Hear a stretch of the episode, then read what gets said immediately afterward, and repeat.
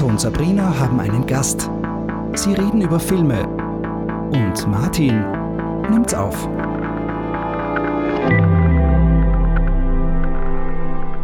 Ich möchte euch etwas sagen, was mich persönlich sehr freut.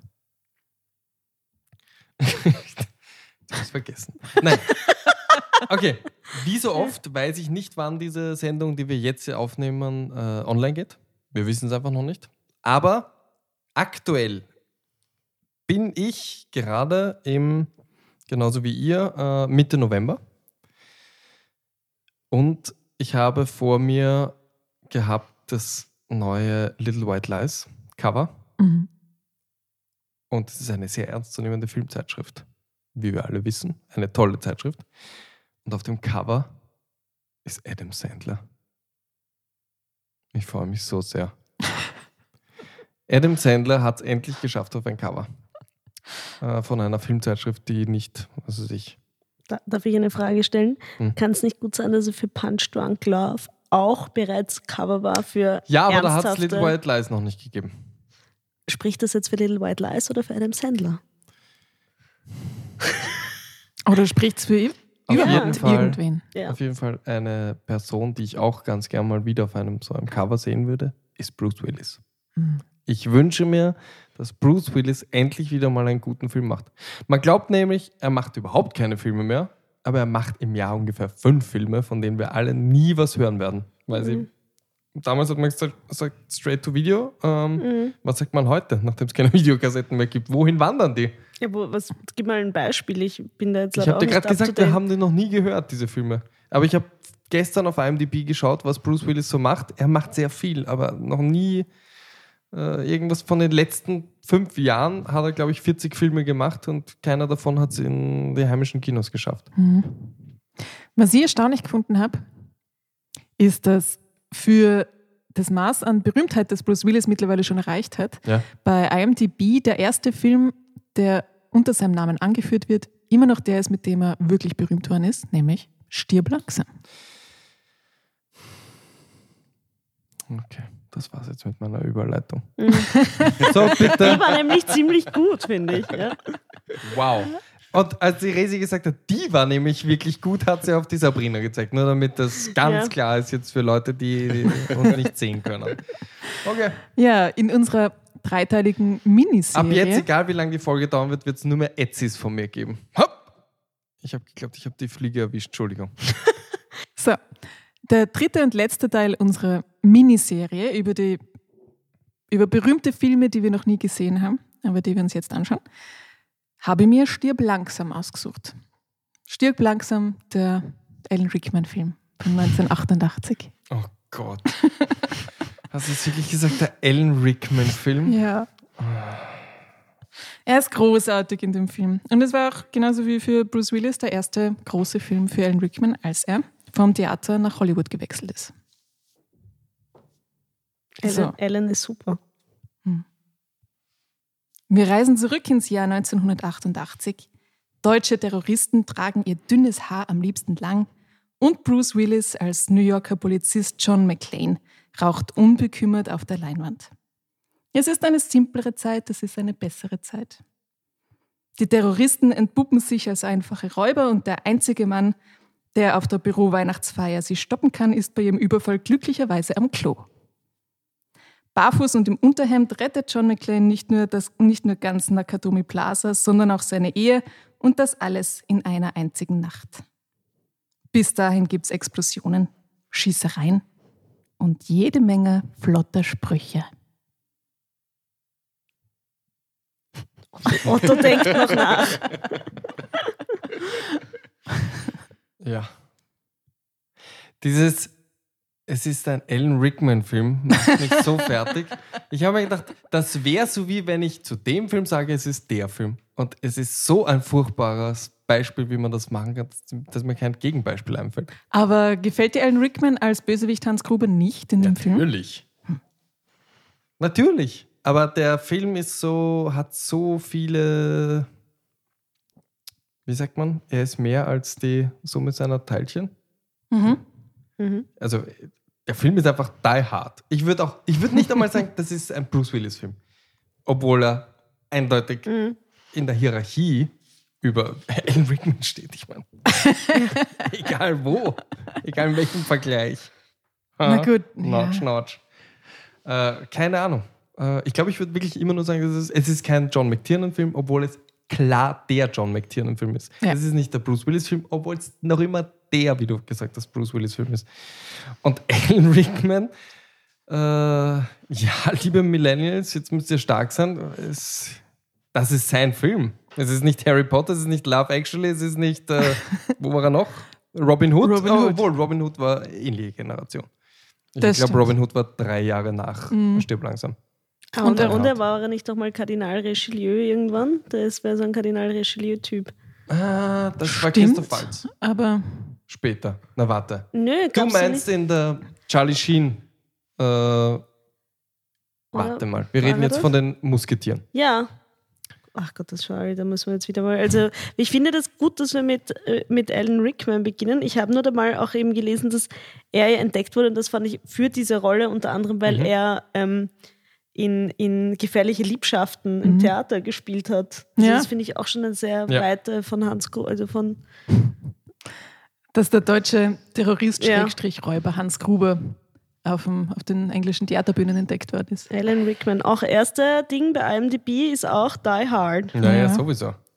Robin Naja, also du kannst jetzt ein paar ausprobieren. Wenn du zum Beispiel den Carl Wilson, tu- tut mir leid, ich, ich entschuldige mich schon jetzt, dass ich ihn Carl Wilson nennen würde, aber für mich wird, wird er, okay, du hast dir wirklich nichts aufgeschrieben, aber äh, sein Sidekick, der Polizist außerhalb von Nakatomi Plaza, Mhm.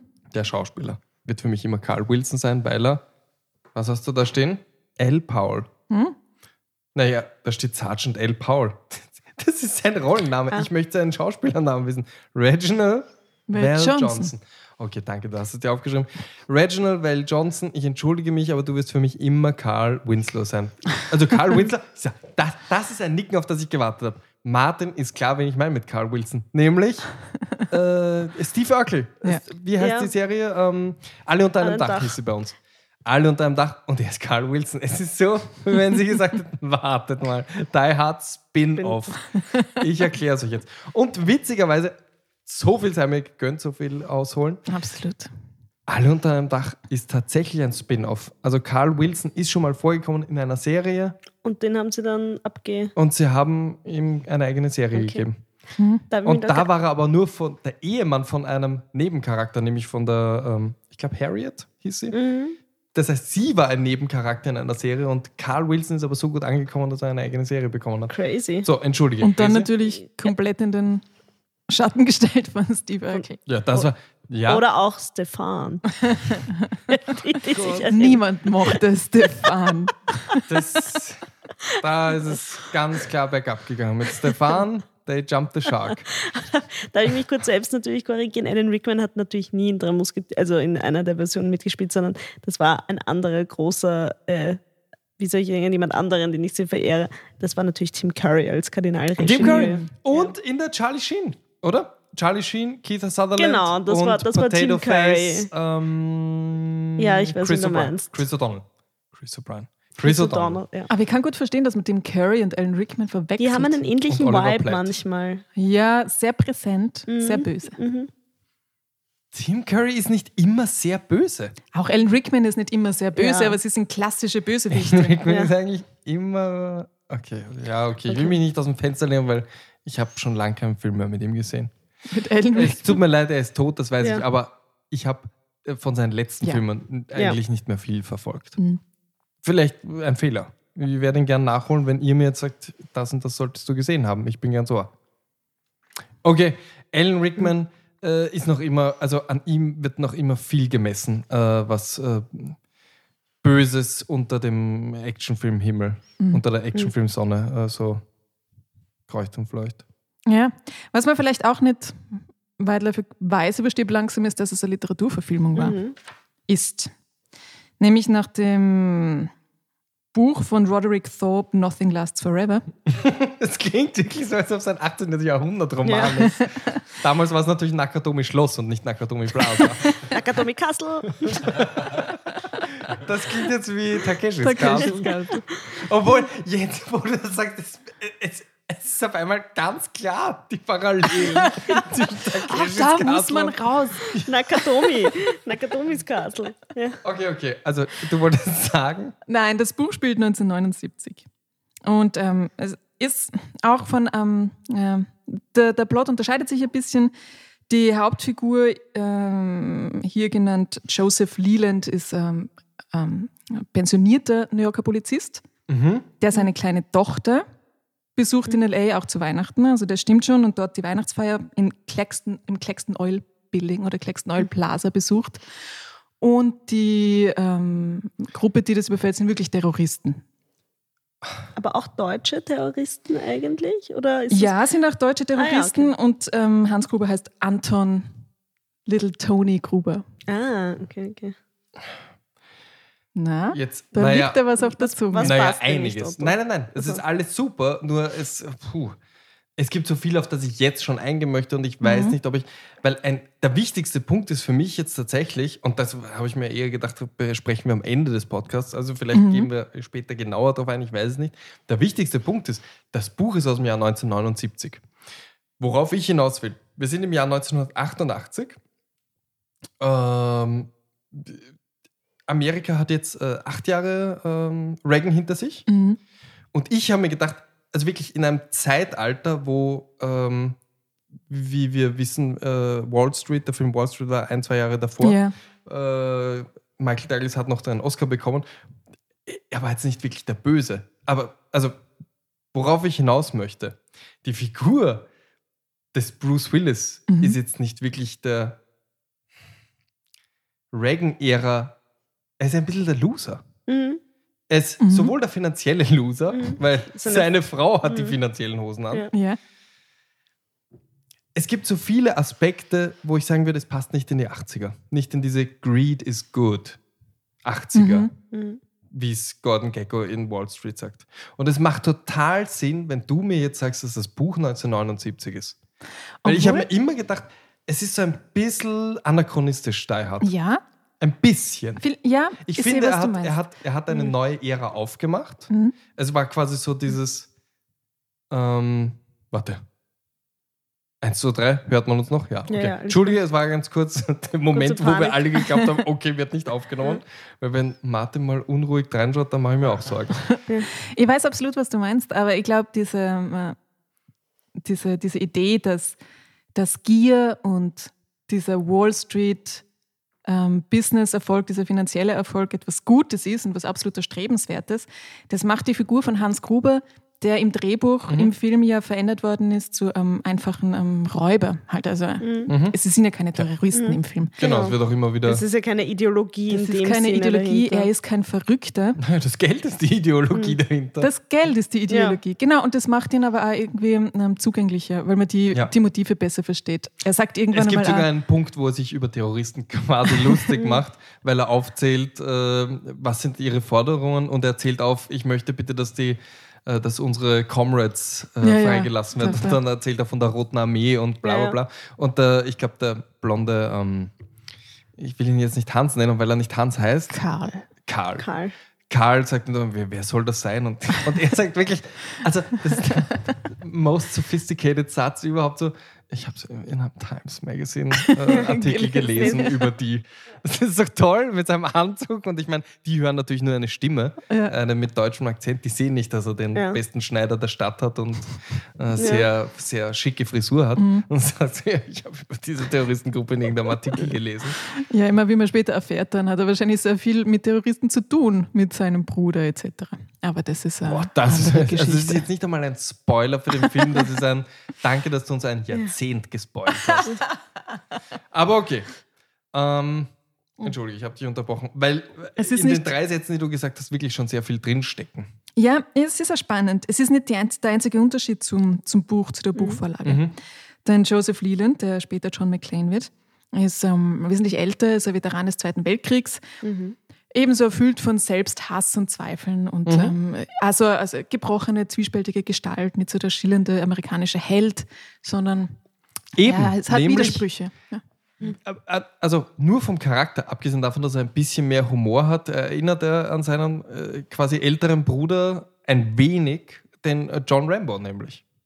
Äh, der, genauso dieses, der eine Mann, der in Wahrheit der Held ist, der sich aber trotzdem gegen die da oben durchsetzen muss. Das ist, also das, es gibt jetzt nicht unheimlich viele Parallelen. Ich will jetzt das, das wäre ein bisschen zu Ja. platt, das jetzt zu vergleichen. Aber trotzdem, John Rambo ist nämlich dieser Vietnam-Veteran, was sie ja schon aus zeitlichen Gründen quasi geändert haben für den Film.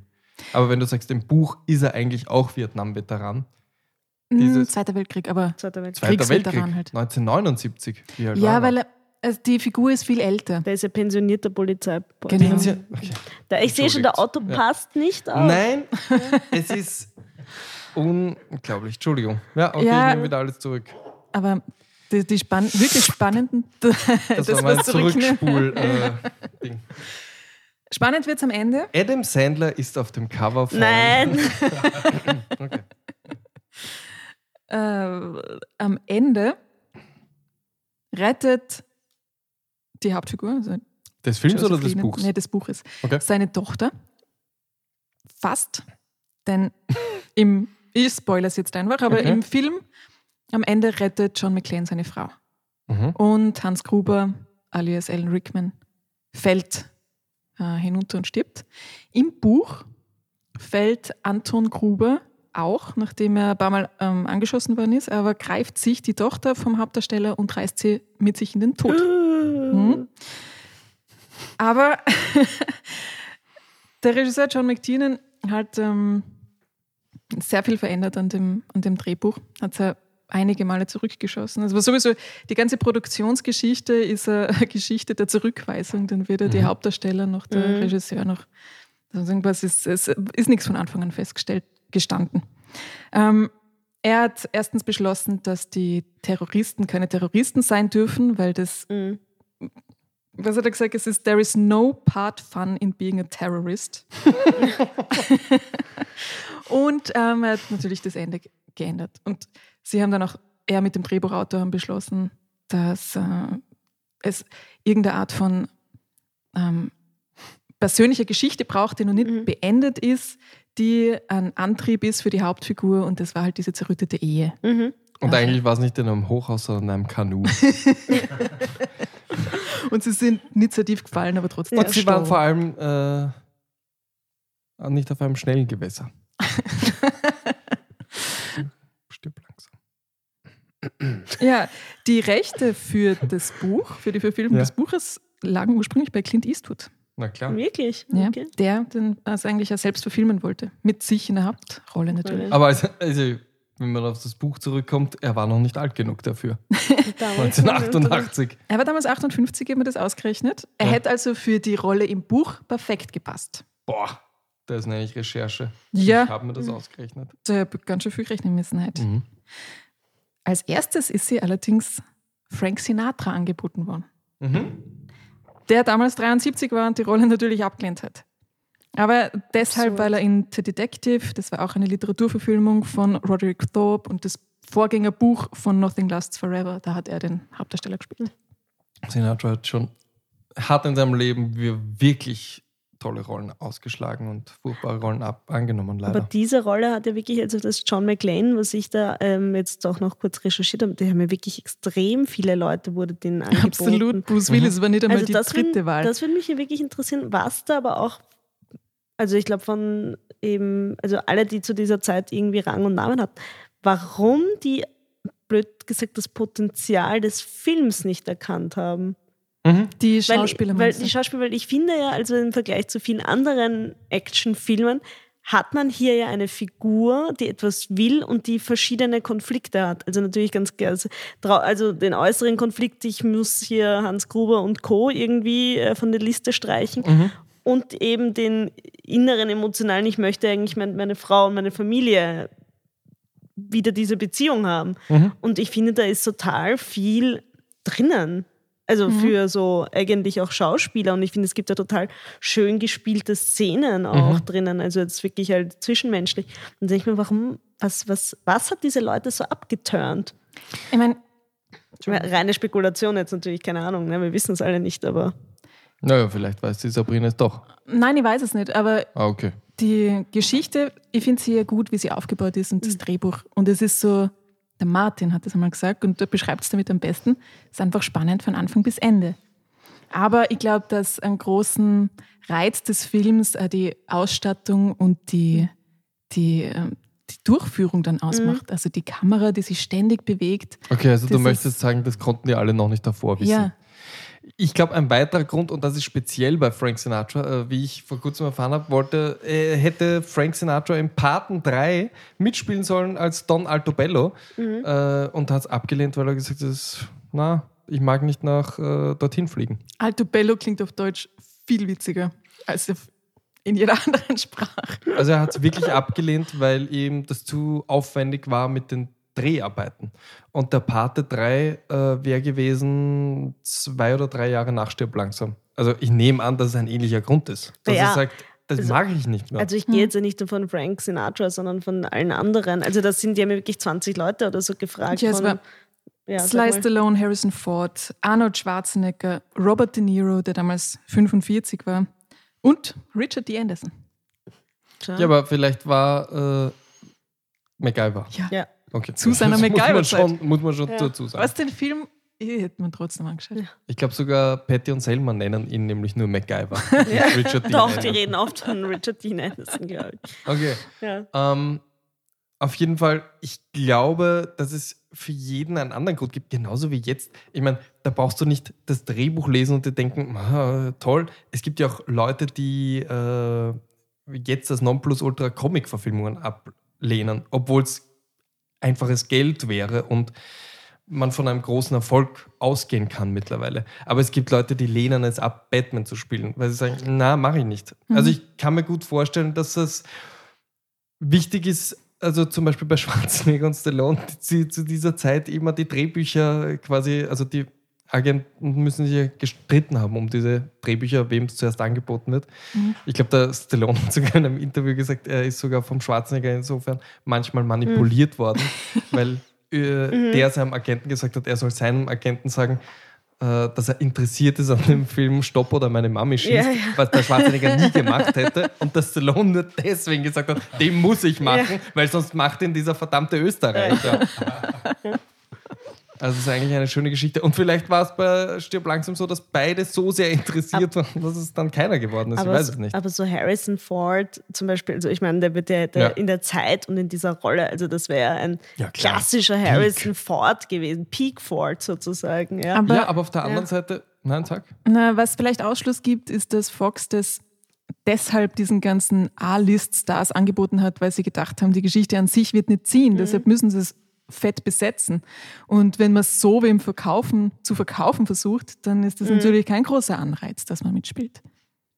Das ist richtig, aber wenn wir davon ausgehen, dass es, äh, also jetzt gehe gehe ich wirklich auf jeden Einzelnen ein, aber bei Harrison Ford zum Beispiel, ähm, ja, stimmt Peak, aber wenn du dir die Filme vor 88 anschaust, äh, die sind jetzt keine reinen Actionfilme. Es sind Action-Elemente dabei, sowohl bei Blade Runner, bei ähm, Frantic vom Polanski, aber, aber in Wahrheit sind es doch noch, und ich will jetzt Stirb langsam in keiner Weise schlecht reden, aber es sind intelligente Thriller. Mhm, absolut. Und vielleicht hat er sich gedacht, na, so weit bin ich nicht, dass ich einen reinen Actionfilm mache. Und ich meine, auch wenn du recht hast, 100% gebe ich dir recht, es ist ein intelligentes Drehbuch und es ist ein Drehbuch, wo, jeder, äh, wo jedes Komma stimmt.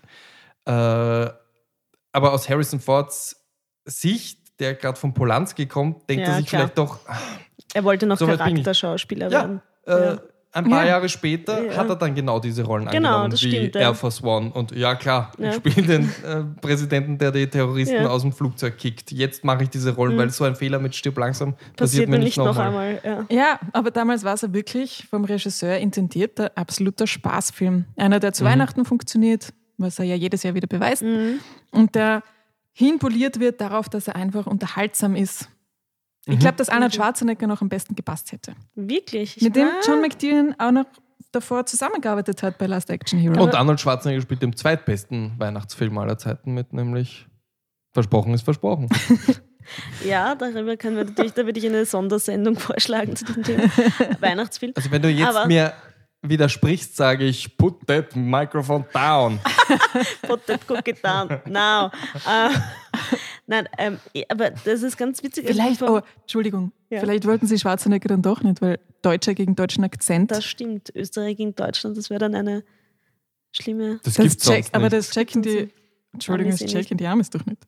Das stimmt.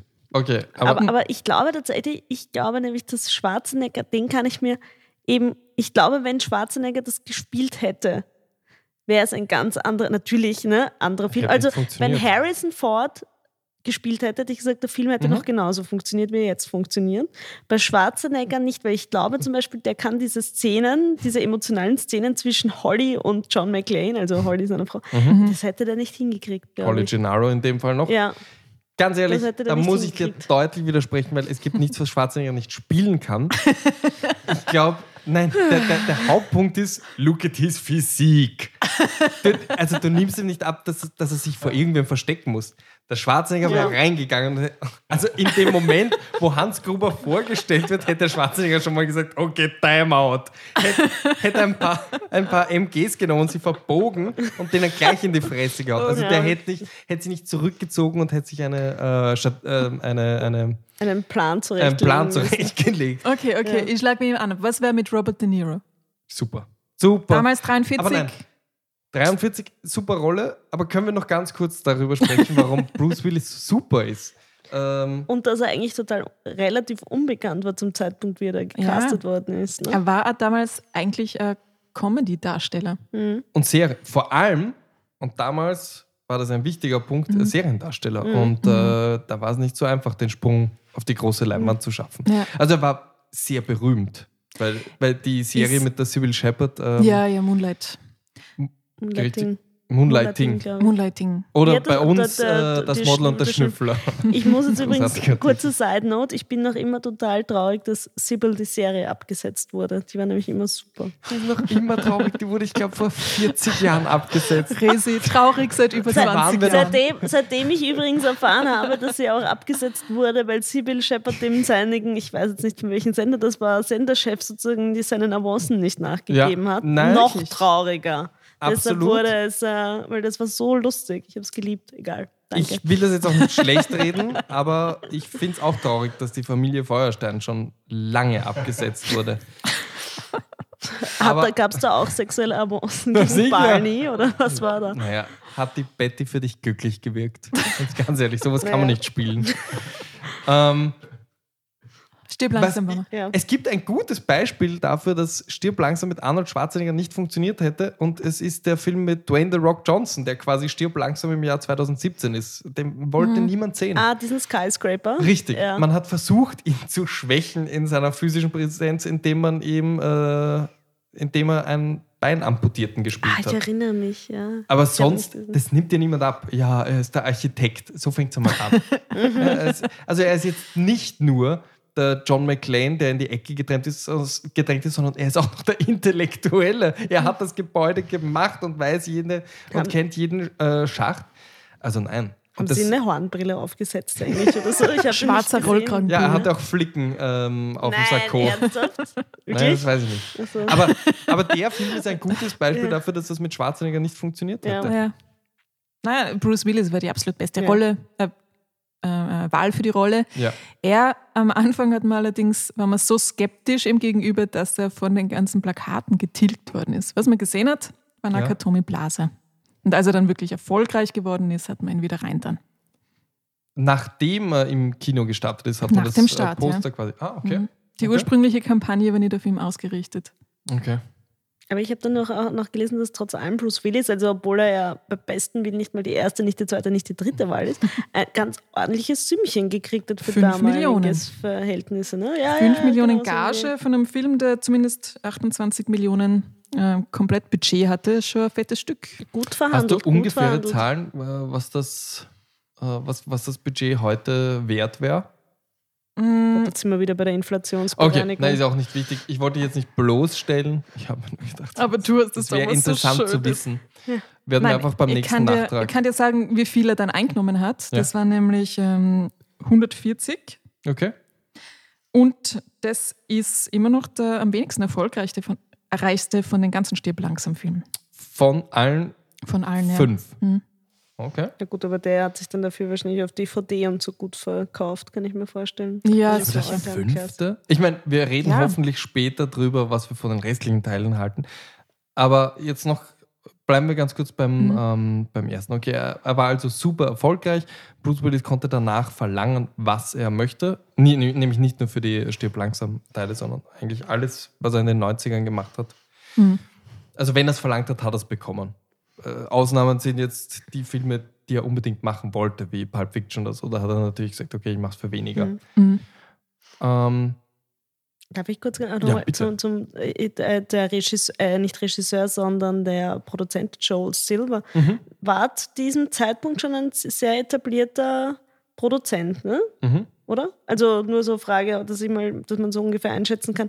Weil ich finde es auch so interessant, wenn der ja ein, der war relativ etabliert und trotzdem haben alle gesagt, das ist der Film, macht ihn nicht, das ist ein Scheiß, so nach dem Motto. Mhm. Mhm. Also, warum man dem auch nicht vertraut dann, das Mhm. ist, finde ich, sehr spannend. Weil ich meine, gerade, also wenn ich jetzt also so rückblickend betrachte, sind so späte 80er, frühe 90er auch, ich finde noch immer so die Hochzeit des wirklich guten Actionfilms. Mhm.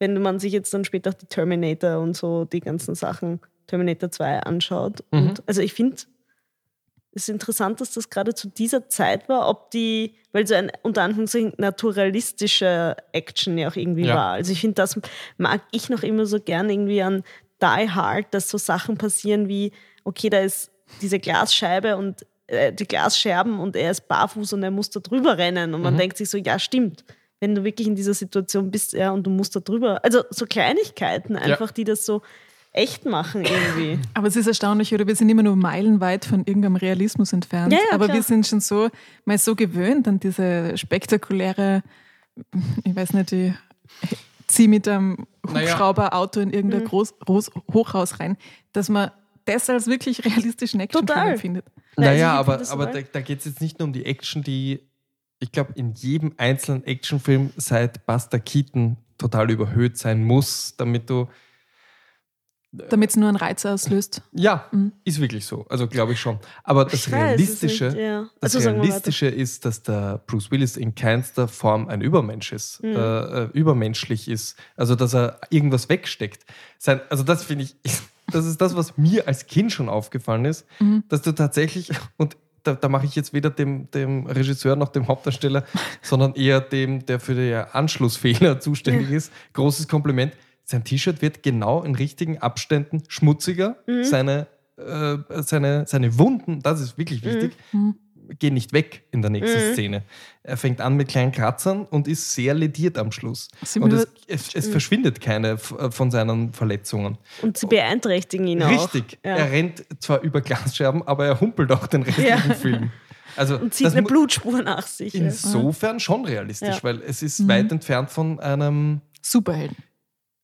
ja, ich meine jetzt gar nicht Superhelden. Ich meine jetzt von einem Ethan Hunt, äh, also Mhm. äh, Tom Cruise Ja. äh, oder von, ja, auch dem einen oder anderen Schwarzenegger, der sich halt kurz abbeutelt, äh, die Glasscherben rausnimmt und dann weiterzieht. Kleine Fußnote, es waren über 60 verschiedene Hemden, die das Kostüm da Wirklich, ja. in Diese- unterschiedlichen Stadien des Varianten. Verfalls zur Verfügung gestellt haben. Spannend. Und ich glaube, die Macher waren sich durchaus bewusst, dass das eine der großen Stärken ist. Mhm. Weil sie haben es ja dann noch weitergetrieben. Wir haben uns äh, den zweiten Film, den tue ich immer so, als ob es den nicht gegeben hätte. Ich bin wirklich kein Fan und es tut mir leid, wenn ich jetzt Leute beleidige, die den zweiten großartig finden, weil es sind nicht wenige. Aber der dritte, der dann für mich quasi an, an zweiter Stelle kommt und der einzige stirbt langsam, den man sich außer dem ersten noch anschauen kann, äh, der bringt es dann insofern zur Spitze, dass er auch noch Kopfweh hat. Das, ich meine, das kommt ja, Ja. auch nicht oft vor. Der hat den ganzen Film über Kopfweh. Der fragt jeden, bitte hast du ein Aspirin? Ich halte Ja. meine, ich habe gestern gesoffen und deswegen bin ich heute eh schon fertig. Und, Und jetzt, jetzt muss ich auch noch, noch den. Gruber, Gruber äh, Bruder hier. Ich mir aber immer wieder denke, etwas, was er schon im ersten Teil hat, das sind einfach Nerven aus Stahl. Weil wenn mir, was ich nicht tun würde, aber wenn mir sowas passieren würde wie im dritten Teil, dann würde mein Adrenalin einfach jede andere körperliche Regung abtöten. Kommt Naja. drauf an, wie viel du am Vortag getrunken hast. Richtig. Und das Ding ist auch, äh, er ist jetzt kein Humphrey Bogart-Raucher.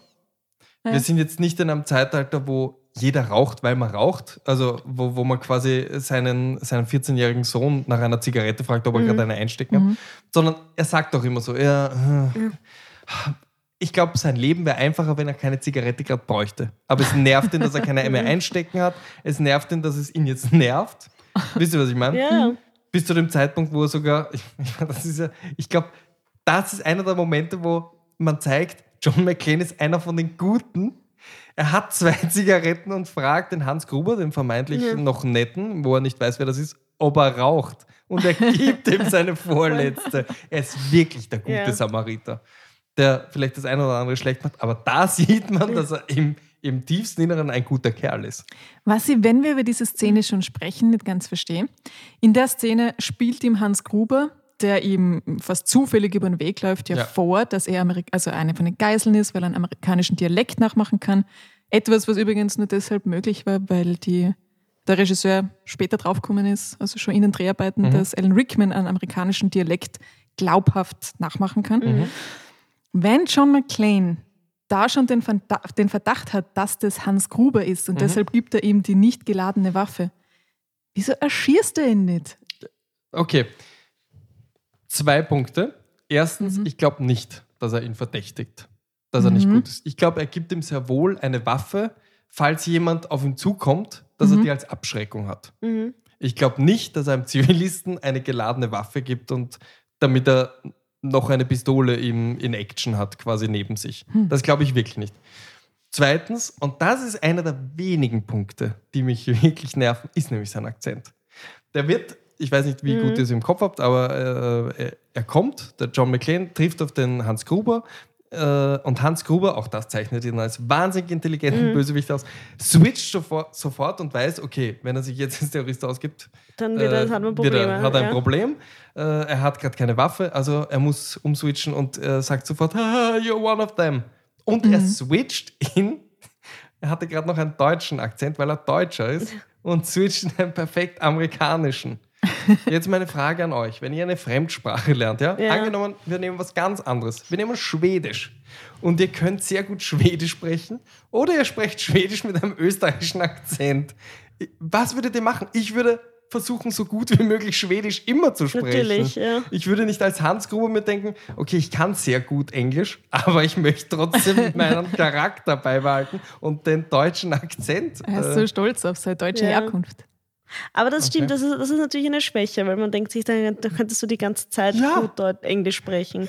Oder er müsste, aber gut, das ist halt wiederum ein anderes Problem generell. Ich meine, warum spricht er mit seinen deutschen Freunden nicht einfach auch Deutsch? ne? Das einzig, Also die Frage, das ist jetzt natürlich so eine US-amerikanische Konvention, vielleicht sind da ein Okay, paar, das nicht so verstehe ich noch eher. Es Ja. wirkt so, als ob, ah, okay, sie reden im deutschen Akzent, wahrscheinlich ist das Deutsch. Ja, das Also einzig so nicht echte Deutsch oder das nicht grammatikalisch richtige Deutsch spricht ja Alan Rickman. ja eh. Mhm. Ne? Der spricht dann so ein paar Sätze immer wieder, aber Aber trotzdem, Ja. großartige Szene. Also wirklich, da geht einem das Herz auf und da sage ich auch, das ist einer der Gründe, warum der Alan Rickman noch immer diesen Status hat als ähm, Bösewicht der Herzen, kann man nicht sagen, aber Aber es ist schon, meist bewunderter. ja. deshalb kann man ja auch, ist man weggegangen von diesem Terroristen-Narrativ, weil man mit ihm in der Rolle, die er hat, mitfühlen kann. Voll. Man kann, man, man kann es genießen, dazu zu Mitfühlen ist viel gesagt. Ich weiß nicht, ob ich es mitfühlen kann.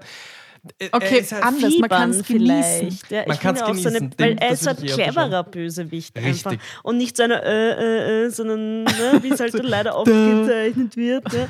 Der jetzt so, also weder, also das, ich glaube, das ist schon so die große Qualität. Ne? Einerseits diese, der Anti-Held Mhm. und dann dieser offensichtlich in so vielerlei Hinsicht, vor allem intellektuell, überleg, strategisch, taktisch überlegene Bösewicht. Mhm. Absolut, weil er Ja. nicht nur einer, einem Plan folgt, Schritt für Schritt, sondern auch improvisiert, eben Mhm. wie da, als Wie er John McClane genau, begegnet.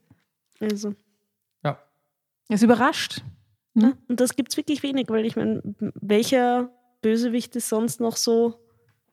Also gibt es wirklich wenige, finde ich. Dann auch so ein Nachfolgeding, einfach die auch so smart sind und einfach offensichtlich jetzt nicht nur wegen Macht oder äh, Geld oder Ressourcen oder was auch immer, sondern einfach wirklich aufgrund seiner Kapazitäten im Held eigentlich überlegen ist.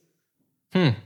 etwas. Naja, es gibt schon welche, aber äh, ich glaube, was man noch dazu ja. sagen muss, im Action-Genre. Im Action. Weil ich würde sagen, dass der Hannibal Lecter, der Klar. Dings auch, also der erstens Starling, ein ja. ähnlich gut, wenn nicht bessere schauspielerische Leistung und er ist allen beteiligten Intellektuellen überlegen. Ja. Aber im Action-Genre gebe ich dir 100% recht.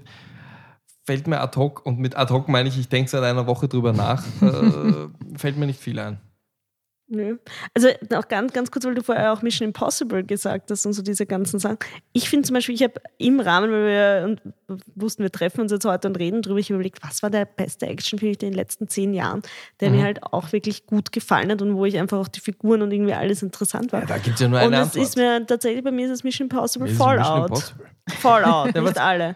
Fallout. Ja, aber ich meine, es ist nicht nur Fallout ein, ein super, äh, wirklich Mhm. gelungener Film, äh, sondern es ist auch eine von, aus meiner Sicht, von den letzten guten Filmreihen. Also wo, man, wo man sagen kann, geht, man kann Mhm. Ja. reingehen. Wobei Ja. ich finde jetzt auch manche durchwachsen jetzt von diesem Mission Impossible. Also Ich finde nicht alle gut, aber der Fallout, der war auch, aber auch, Ja, weil aber die Action in der ganzen Mir ein, Absurdität, er in dieser ganzen Absurdität, Mhm. die hier passiert, fand ich es trotzdem glaubwürdig. Mhm. Mit diesen, also auch wenn Tom Cruise sich da irgendwo an einen äh, Helikopter hängt und so, ne? Und Man muss mitfühlen können. Gell? Ja. Man muss das Gefühl haben, es ist nicht klar, dass er gewinnt, Ja. obwohl man natürlich weiß. Ja. Also man weiß ja bei Stirb langsam auch, wie es ausgeht, aber es ist trotzdem nicht Fahrt in keiner Sekunde. Weil er die, so die, die Herausforderungen immer mehr, also es wird immer gefährlicher, er ist immer fertiger. Ja. Es funktioniert.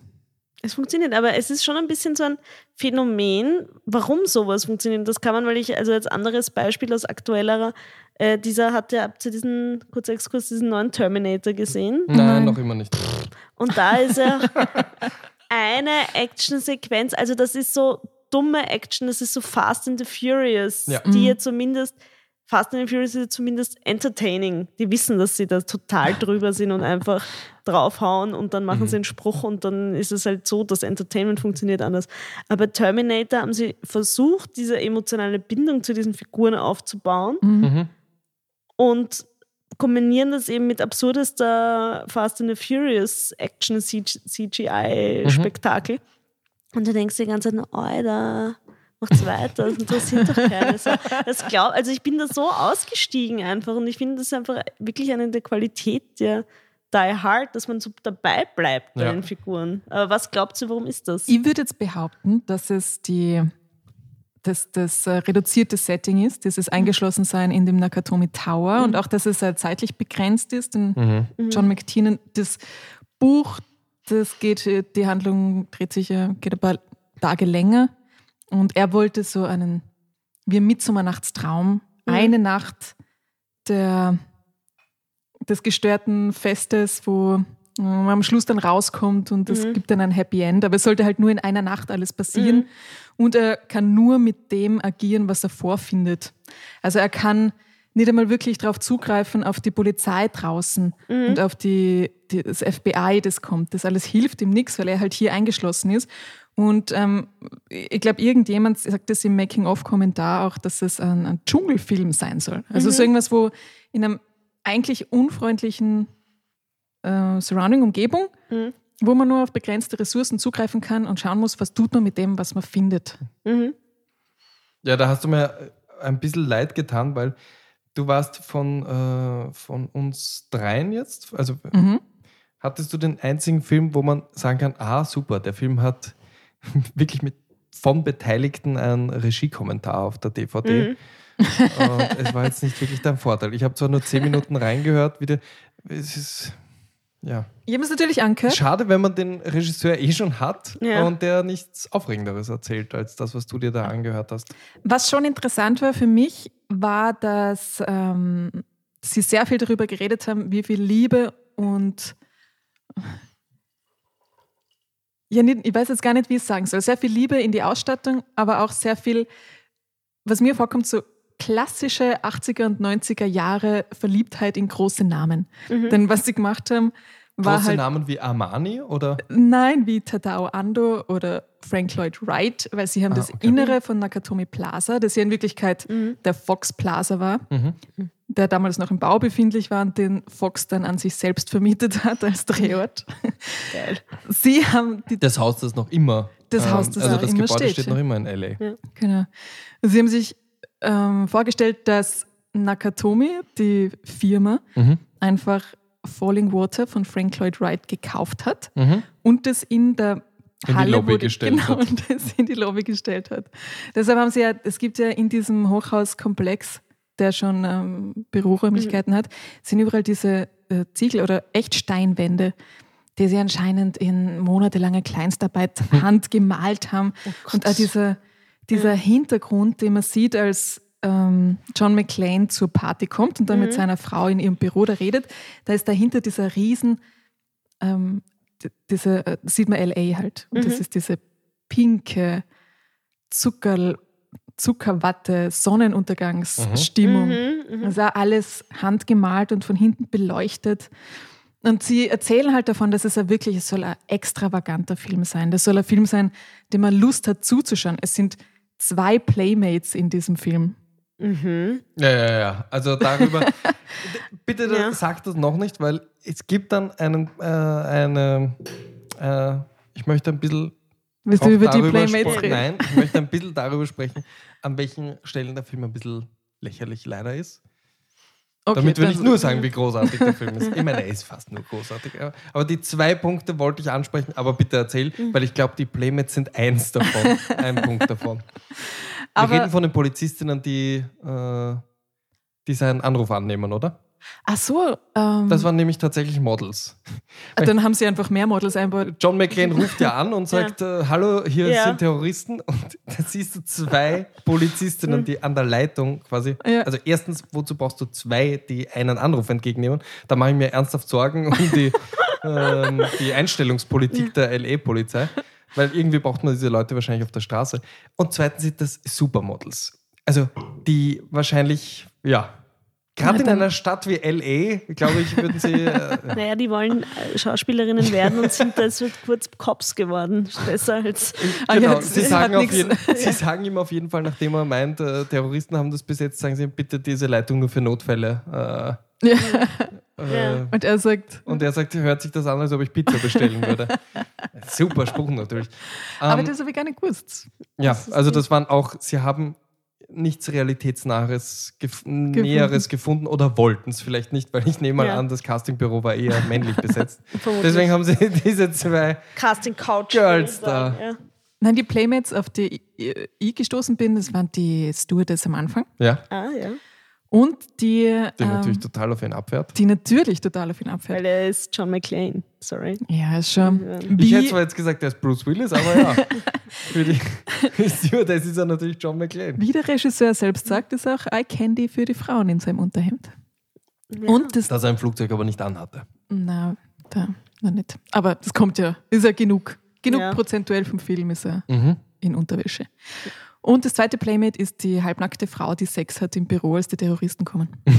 Ah, Das sind, das sind alles Punkte, die ich unbedingt auch ansprechen wollte. Entschuldigung. Erstens, die arme, die arme halbnackte Frau, die im Büro, ich glaube, schon seit Stunden Sex hat, weil äh, bei dieser, nein, Entschuldigung, Die arme Frau. in dieser, in, naja, wirklich, in diesem Büro schneit's. Ja, also es ist die, die, die Koks. Also ich habe noch nie eine Weihnachtsfeier mit so viel Koks. Denk Ich glaube, da war Koks in der Luft. Das heißt, die arme Frau hat, es waren hat die wahrscheinlich 80er, okay. seit Stunden Sex haben müssen, weil der da unten absolut taub war von dem ganzen Koksstaub, der da in der Ja. Luft war. Äh, Also sie tut mir leid. Ja, war sie Das froh Zweite, wahrscheinlich, dass was die endlich gekommen sind. Was unbedingt, ja, das glaube ich nämlich auch. Also noch nie hat sich jemand so gefreut über Terroristen, Ja. die beim Sex unterbrochen Ja. haben. Gott sei Dank, wirklich seit. Also erstens diese Weihnachtsfeier, die oh, am Nachmittag beginnt, weil das ist ja noch äh, Dings, das nicht doch- alle schon. Hollys, Hollys unsympathischer Kollege? Nein, Nein, das ist ein anderer wieder. das ist ein anderer. Aber Okay. der, ja. Der Okay. eigentliche Bösewicht in dem Ja, Film. ja. Ähm, Der, sie, der sie stehlen möchte von John McClane. Ja. Okay, Also ganz kurz möchte ich nur sagen, John McClane kommt in dieses Gebäude und die Security, also der Security-Typ, ja, dem reicht, äh, dass der John McClane da einen Namen eindrückt und so und dann sagt er, ah, okay, sie kennen hier jemanden. er deutet zu den Fahrstühlen und er hat offensichtlich das Konzept eines Fahrstuhls nicht kapiert, weil er sagt, John McClane, steigen Sie in den hinteren Fahrstuhl und fahren Sie so, so lang rauf, bis Sie Geräusche von der Weihnachtsparty hören. Wer fährt so im Aufzug? Erstens, welche Geräusche hört er im Fahrstuhl und muss er dann auf Stopp drücken und dort rausspringen? Das ist vielleicht so ein Paternoster. Ja. Ja, aber wir wissen, dass das nicht ist. Was ist denn das für ein Vorschlag? Das ist natürlich ein bisschen. Das tut noch immer weh, wenn ich diese Szene sehe. Oh, wird eh umgebracht gleich. Ja, aber er hat es verdient. Weil er schlecht in seinem Job ist. Ja. Ja, das ist eine harte Stadt, Los Angeles. Vor allem in den 80ern. Wenn du nicht gut genug als Model arbeitest, musst du Telefonanrufe vom, Polizist, äh, vom Polizeirufen annehmen. Ja. So hart ist der So Job. hart ist das. Wenn du jemandem sagst, du musst in den Aufzug einsteigen äh, und, Und dann aussteigen, wenn du äh, Weihnachtsgeräusche hörst, dann wird erschossen. Ganz einfach. Das war für die Ausstattung anscheinend eine der kompliziertesten Dinge, das, diesen Touchscreen so hinzukriegen, dass das halbwegs echt ausschaut. Nämlich den Touchscreen ja mit dem. Röhrenbildschirm. Vor allem damals war ja Japan das Hightech aller Zeiten und überhaupt. Ne? Absolut. Also da war es ja High-End-Shit, alles, was aus Japan gekommen ist. Ja, deshalb war da überall diese Bonsais. Bonsais. Die Riesen-Bonsais. Was absurd ist. Wie, oder wie man sa uns sagt, Bäume. Baum. Aber ja. äh, ich dachte, man sagt bei uns kleiner Baum. Baum. Oder sind Bonsais Nein, sind Bonsai. auch normal groß? Nein, das sind eigentlich klein. Ich glaube, Bonse bezeichnet die Kunst des kleinen Baums. Da Nicht beschneidet man die so, dass Ja. die klein bleiben. Okay. Ähm, aber nichtsdestotrotz, diese Szene hat auch was sehr Schönes, äh, nämlich, ähm, wie sagt man so schön, äh, show not tell, Mhm. Dass er nicht über seine Eheprobleme redet, wobei es wird Mhm. kurz beim Argyle, nämlich bei seinem Chauffeur, Mhm. angedeutet, aber mit einer Szene, nämlich er sucht nach seinem Namen, das findet seine Frau nicht und sucht nach ihrem ihrem Namen. äh, nach ihrem, wie heißt das? Mädchennamen. Mädchennamen Genau. und findet ihn. Also, das ist großes Drehbuchkino. Na, also das ist wirklich, also ich muss wirklich sagen, dadurch, dass ich, bei mir ist ja auch noch nicht so lange her, dass ich den zum ersten Mal gesehen habe und ich war einfach überrascht von dieser, auch also was man ja so im äh, Drehbuchding von dem Planting und dem Payoff spricht, dass wirklich auch so ganz viele Details, ich muss an das mit der Uhr denken zum Beispiel. Ne?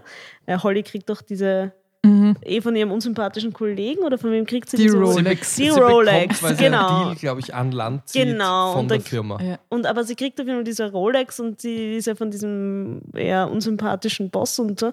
Und allein, dass dieses. Er ist nicht die Boss, er ist ein Kollege. Ja, Kollege, Kollege. Und Aber er alleine. darf sich einiges rausnehmen in dieser Firma. Naja, Das es sind wahr. immer nur die 80er. Also, das ist so ein bisschen die Golden Gecko-Sache, ne? So finde ich. Er ist ja so dieser. Der, so, Er, der, er bringt, das, der, er bringt die Kohle, also darf er sich auch einiges erlauben. Und das, also allein, dass diese, diese Rolex, wo du denkst, okay, da wird jetzt so ein großes, entweder das spielt jetzt noch eine Rolle oder Mhm. eigentlich nicht. Und ich, das ist in so einem kleinen Ding trotz allem dann noch so zu Ende erzählt wird, ne? Mhm. wie, Mhm. diese, wie es mit dieser Rolex endet. Also das fand ich einfach, das ist alles, fast alles in diesem Film, was einmal gesetzt wird, wird später auch aufgelöst. Mhm. Also das ist keine Fäden bleiben Absolut. Ja, offen. aber sehr schön mit dieser Geschichte von, als er ihren Namen sucht, den Namen von seiner Mhm. Frau, dass das später ja auch wieder relevant wird, weil so Hans Gruber noch Mhm. nicht sofort herausfinden kann, dass sie verwandt oder Mit verheiratet ist Mhm. oder irgendwie in Mit John Verbindung McClane, steht mit John Ja. McClane. Weil das, als sie dieses Foto umdreht von ihrer Familie, da denkt man, also das ist wie so eine tickende Zeitbombe dahinter Hans Gruber. Mhm. Ich habe mich die ganze Zeit gefragt, wann er das aufstellt und Mhm. weiß, was Mhm. Sache ist. Und dann gibt es so viele kleine Möglichkeiten, wo er es hätte herausfinden können und das passiert nicht. Mhm. Das ist super. Ja, super spannend. Also sowas macht ja auch Spannung dann. Ne? Das ist Ja. ja also jetzt gar nicht, da brauchst du ja gar nicht draußen die tickende Bombe, sondern es ist ja irgendwie so die tickende Bombe. Man denkt sich, okay, Hans Gruber ist extrem smart. Ja. Der ist gefährlich, er kann das rausfinden. Mhm. Ne? Und dieses, dass man denkt, nein, nein, bitte Mhm. nicht. Du bist nicht Hans Gruber. Genau. Ähm, wenn wir schon wieder bei Hans Gruber sind, dann können wir auch gleich darüber sprechen, dass ähm, der Film es ja schafft.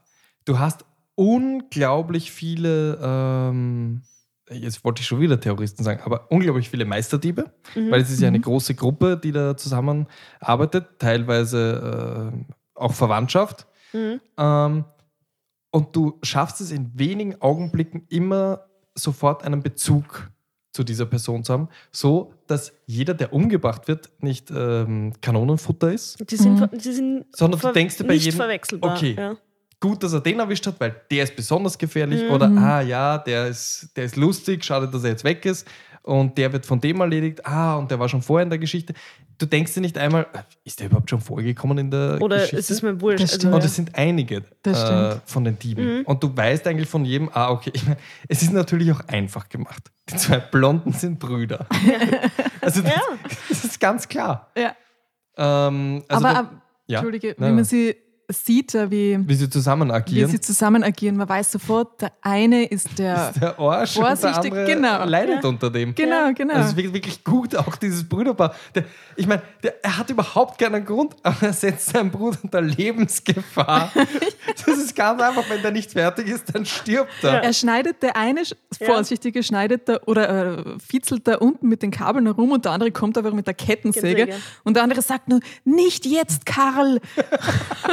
Oh, man kann so hart, ja. Eine, eine von wenigen, wo sie tatsächlich Deutsch sprechen, sie tatsächlich weil sie unter Druck stehen und die englischen Vokabeln fallen ihm nicht mehr ein. Warte ganz kurz, ich tue mal kurz das hier ein bisschen.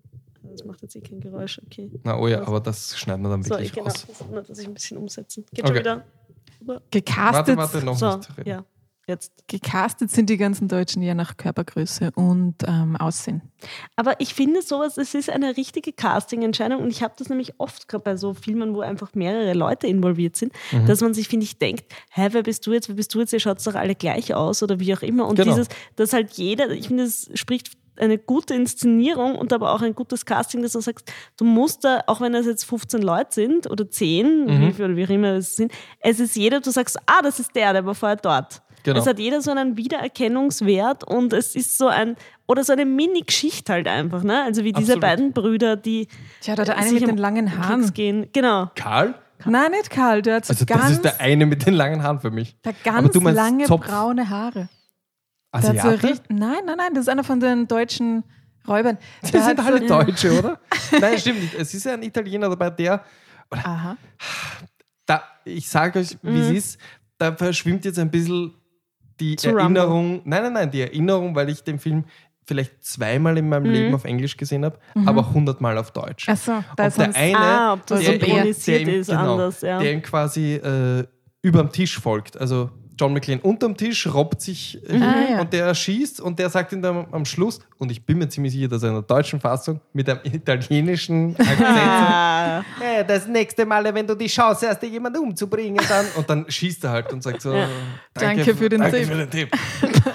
also, ich weiß nicht, ob der nur im Deutschen, also ich meine, die wurden wahrscheinlich alle entdeutscht für Ja. die deutsche Synchronfassung. Äh, ob der, ob es wirklich alle Deutsche waren. Aber das ist, ich finde generell auch äh, mich spannend in der deutschen Synchronfassung. Ich habe es eben damals Ja. auch noch auf Englisch gesehen. Ich meine, das ist natürlich, ich meine, die deutschen Terroristen sprechen halt nur Deutsch. Gibt es da, ich, ich, das habe ich jetzt gar nicht mehr präsent, gibt es irgendwann im Film mal so eine Sache, dass man, dass Bruce Willis bis John McClane den Nachteil hat, weil er etwas auf Deutsch nicht versteht? Nein, netterweise sprechen sie. Eh, Englisch, aber weil hin und wieder sprechen sie ja auch in dem Funkdurchsagen Deutsch oder so, ne? Mhm. Hin und wieder. Aber ich kann mich erinnern, dass das im, im Plot jetzt wirklich eine Bedeutung Ja, hätte. okay, dass hat sie jetzt Deutsch keinen, sprechen. dass jetzt. Was natürlich ein super Vorteil gewesen wäre für sie. Ja. Aber ja.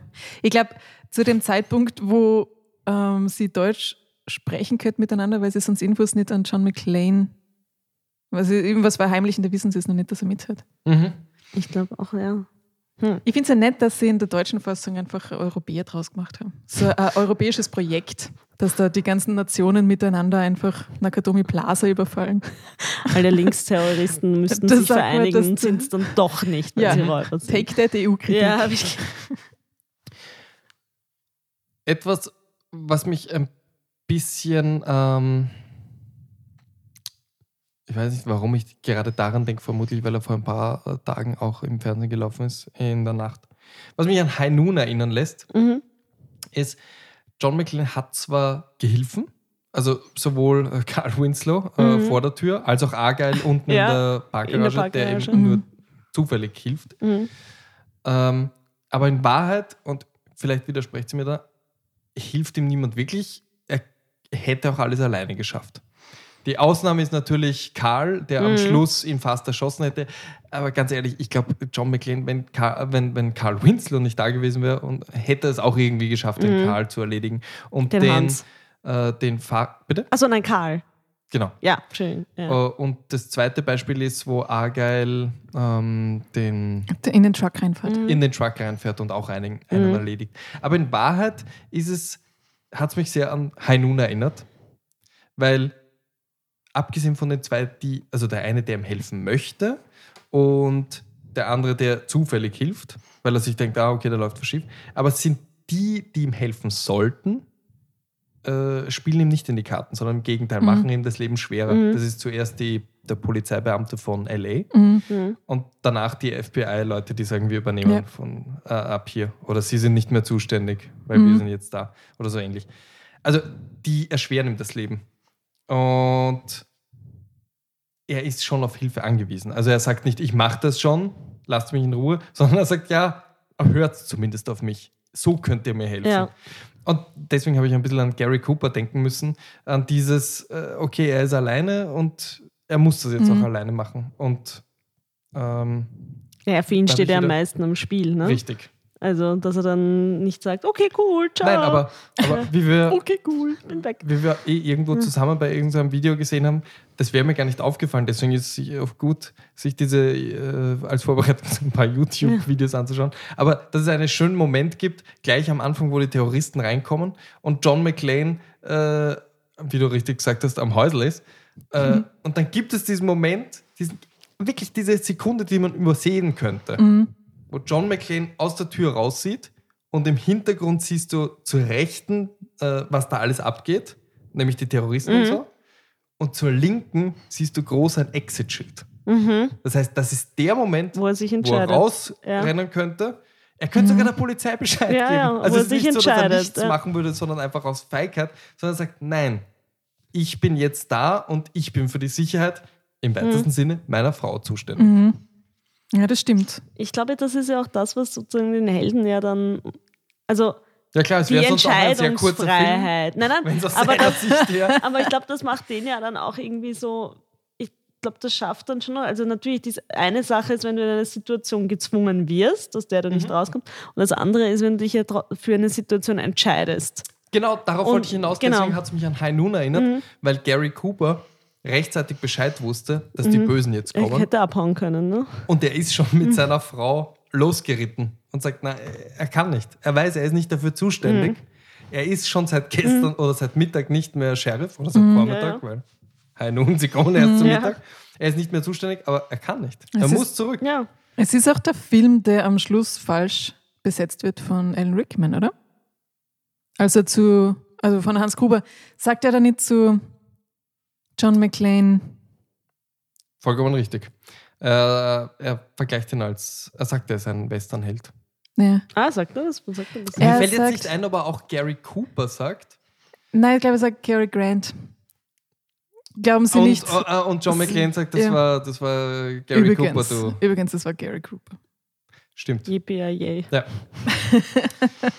Jetzt Witzig, jetzt, diesen- jetzt wirkt das natürlich doof, dass ich sowas sage wie, wisst ihr, welche Parallele mir aufgefallen ist, wenn die sogar im Film Ja. erwähnt wird? Das hat, Aber so unbe wirklich- das hat unbewusst schwöre dir, gewirkt. Ich, nein, ich habe es wirklich nicht mehr im Kopf gehabt. Aber es passt ja. so gut. Es passt Aber so ja. gut, Ja. dass dir das aufgefallen ist, weil es kann ja kein Zufall sein, dass sie das am Schluss dann erwähnen. Na, aber witzig ist ja, dass, ähm, und auch das ist für mich das Anachronistische.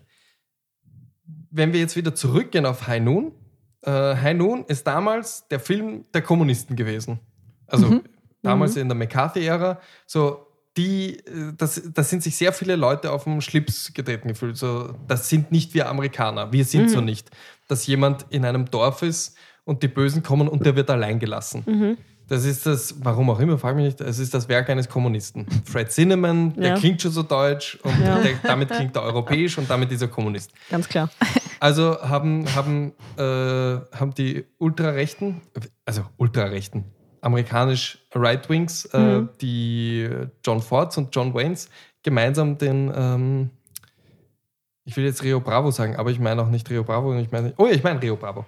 Rio Bravo gemacht als Anti-High Noon. Und das war dann quasi ein Schlag ins Gesicht für die, äh, weil High Noon gewonnen hat bei den Oscars. Ja. Also Mhm. sowohl Regie als auch Film. Ähm, Schwierig. lange Rede, kurzer Sinn, was ich eigentlich sagen wollte. Wir sind jetzt in einem Film, der High Noon sehr ähnlich ist zur Reagan-Ära. Und Reagan Mhm. war Mhm. ein, wie sagt man, ein. Auch eher ein konservativer. na klar, oder? der hat Namen genannt. Ja. Und Ja, der ja. hatte kein Problem damit. Also ich glaube Mhm. nicht, dass er einer von denen war, die die, Feind der Russen. in die Mhm. Ecke gedrängt wurden. So entweder deine Karriere oder du nennst Namen. ja, ja. Weil das muss man auch immer sehr differenziert sehen. Aber der, der Reagan war einer, der gesagt hat, Ja, äh, ihr habt einer. mich zwar nicht gefragt, aber ich würde euch gerne ein paar Ja. Namen nennen. Also auch deswegen finde ich, es, es stirbt langsam, weil, weil er Bezug nimmt auf High Noon und so, Mhm. wieder sehr anachronistisch dem, ähm, okay, jetzt, ich, ich verspreche, Inter- ich sage jetzt nicht nochmal anachronistisch, aber der Reagan-Ära entgegen. Ja. Ja, also ich finde das schon interessant, weil ich auch, ich meine, das ist wie was haben wir gesagt, also Ende 80er. Ich finde trotz allem, dass der in vielerlei Hinsicht ähm, stirbt langsam, da er noch was sehr Modernes hat in der Erzählung. Mhm. Also du meinst aus heutiger Sicht? auch aus heutiger Sicht. Also Ja. ich finde jetzt, wenn man den jetzt, sagen wir mal, wenn er jetzt nicht 80er Jahre Style hätte oder wie auch immer und halt, aber man, also ich glaube, wenn man den heute so rausbringen würde, würde man sich jetzt nicht denken, puh, also ich finde viele Problematiken oder viele Sachen, die da drinnen irgendwie Thema sind, den könntest du heute auch so spielen. Du hast nicht das Gefühl, er ist jetzt, boah, okay, das muss man im Kontext der Zeit sehen, sondern es ist noch immer Ich finde so. auch nicht, dass die Action Ja. tatsächlich so gealtert Ich ist. finde ich auch nicht. Vor allem, weil es ist. Abseits, dass es Fast keine allem recht. Handys Es gibt. gibt, ja. es gibt ein, paar, ein paar Ausnahmen, wo IndieWire sofort aufschreien würde.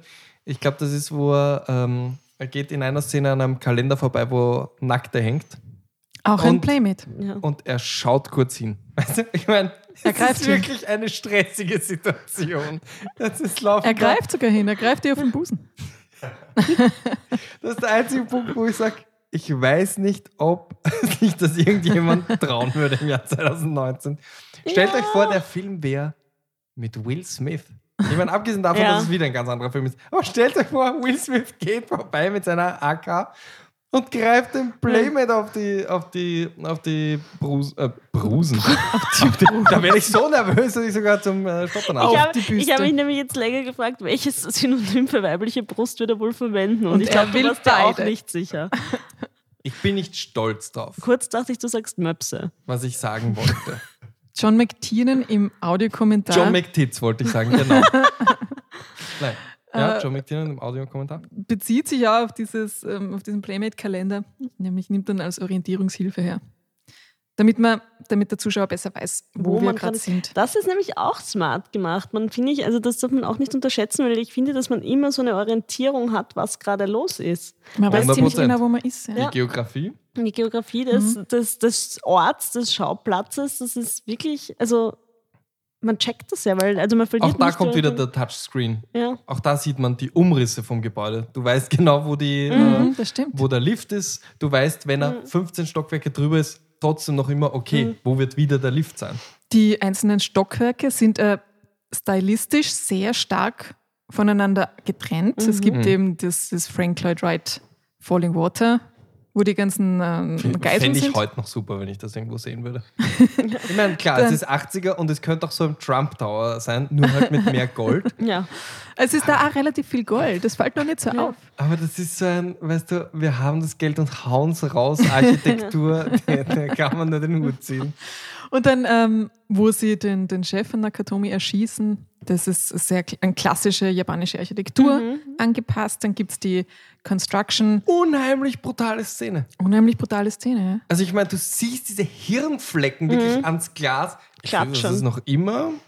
Da haben sie am meisten aufpassen müssen, um ihren Jugendschutz, um da halt nicht hoch Ja, das ist ein wichtiges Thema in Was, was ist denn da eigentlich? Ist der R-rated? Das muss schon R-rated sein, oder? Ja, Was wenn ist nicht das sehr hoch. Jugendschutz? Schau, das habe ich gar nicht recherchiert. Das heißt nicht sehr hoch, es gibt nur R, oder? Da Na, gibt's es gibt nicht. schon auf 12 und R ist Ja, halt, schon, aber das ist ja dann nicht R.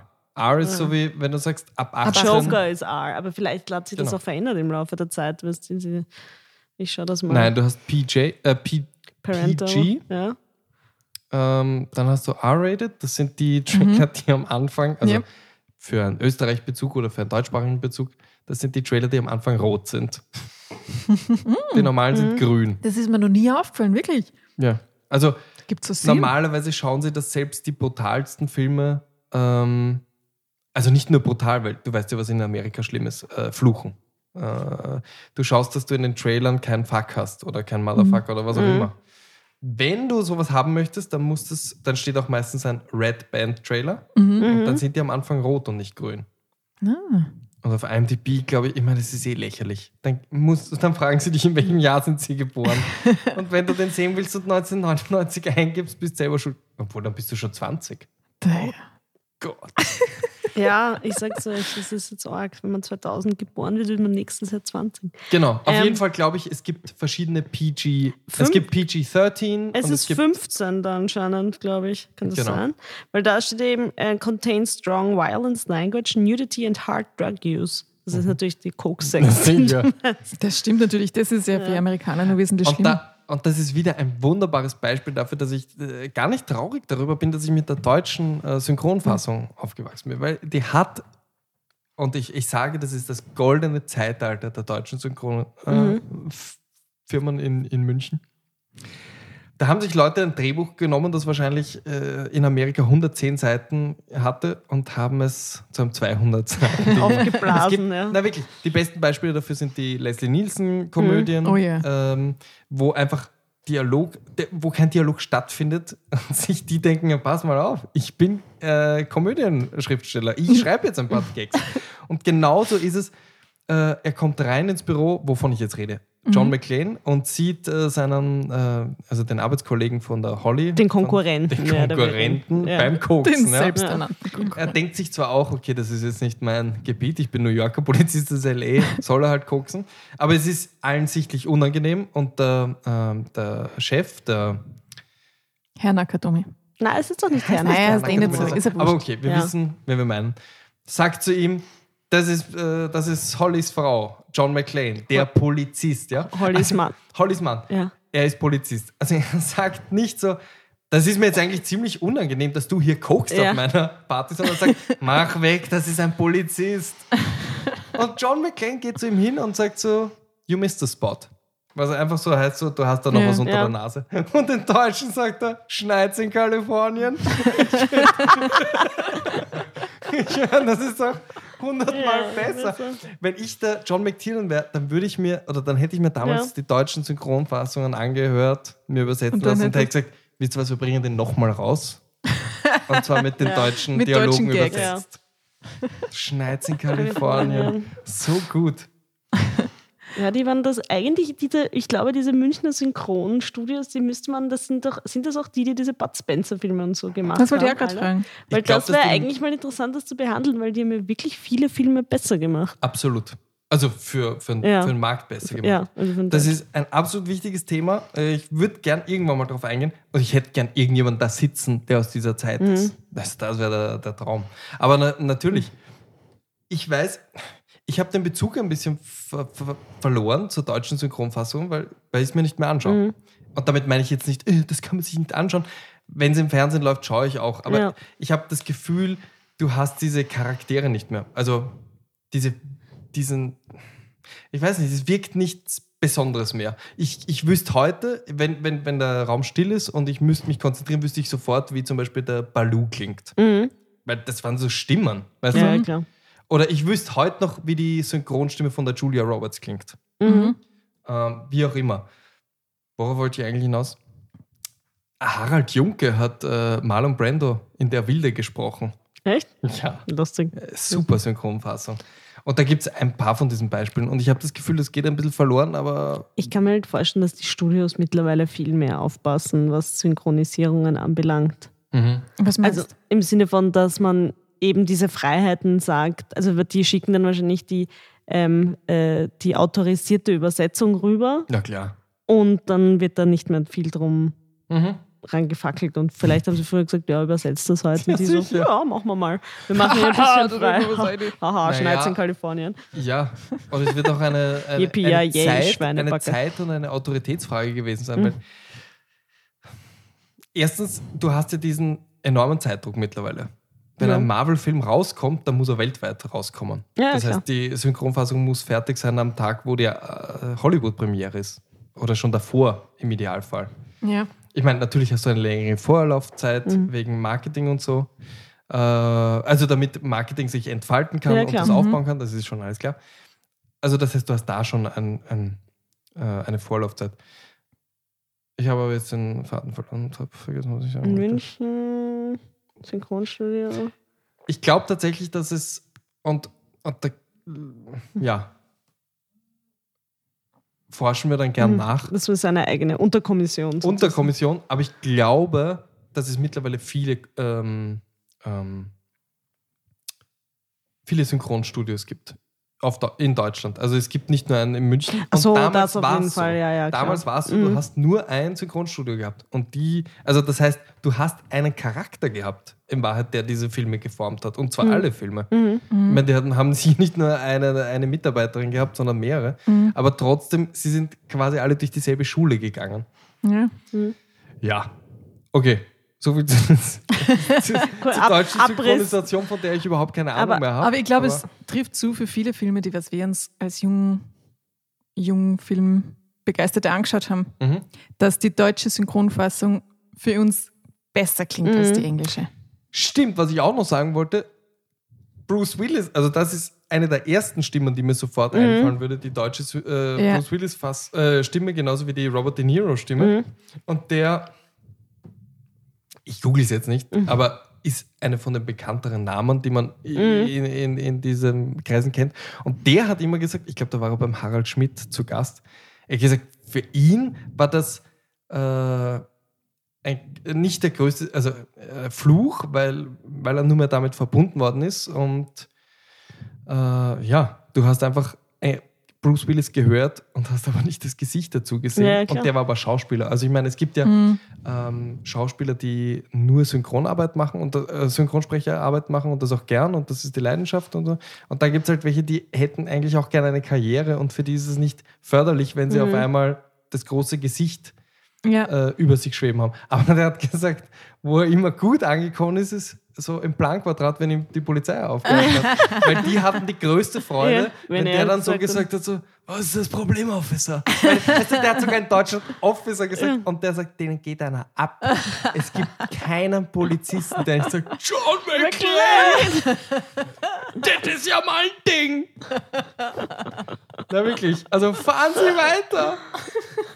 Können Sie mir meinen, meinen Anrufbeantworter noch besprechen? Keine Ahnung. Aber er hat gesagt, es kommt, äh, er entwischt den meisten, äh, sagen wir, deutschen Also der- Knöllchen. Der, der, der Synchronsprecher hat quasi freie Fahrt, egal was passiert. Ach, ich habe den nicht umgebracht. Also ich kann ne? Also, nö, nö. ich weiß nicht, Officer. John McClane, John McClane muss einen guten Grund haben, um jemanden um und abzuballern. Ja. Crazy. Ja. Was, was sollten wir jetzt noch? Crazy. Ähm, naja, es gibt wirklich noch viel zu dem Film zu Es sagen. Ich weiß nicht, zu was davon wir alles noch ansprechen. Unglaublich wichtig ist, woran denkt ihr, wenn ihr das Wort Lensflare hört?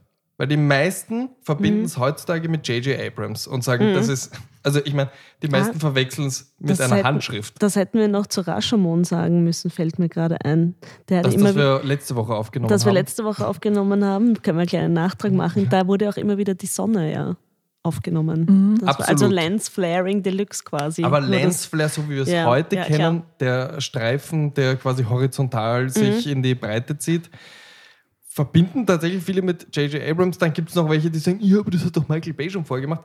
Ja. Wunderschön zu sehen. Und ich meine jetzt wirklich, Und Terence Malicks großes Hobby ist das auch. Ich glaube, die sind im Hollywood Lens Flare Club. absolut, aber in Kombination mit dieser slicken Kameraführung ist es wirklich herausstechend. Und ich will jetzt, ich sage jetzt nicht, der war der Erste, aber es ist mir zum ersten Mal aufgefallen äh, bei Die Hard, nämlich wirklich äh, in den Szenen, die in der Garage spielen.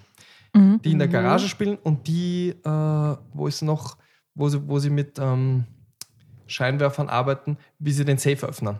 Also da gibt es auch sehr viele, auf- auf- sehr viel Gegenlichtaufnahmen.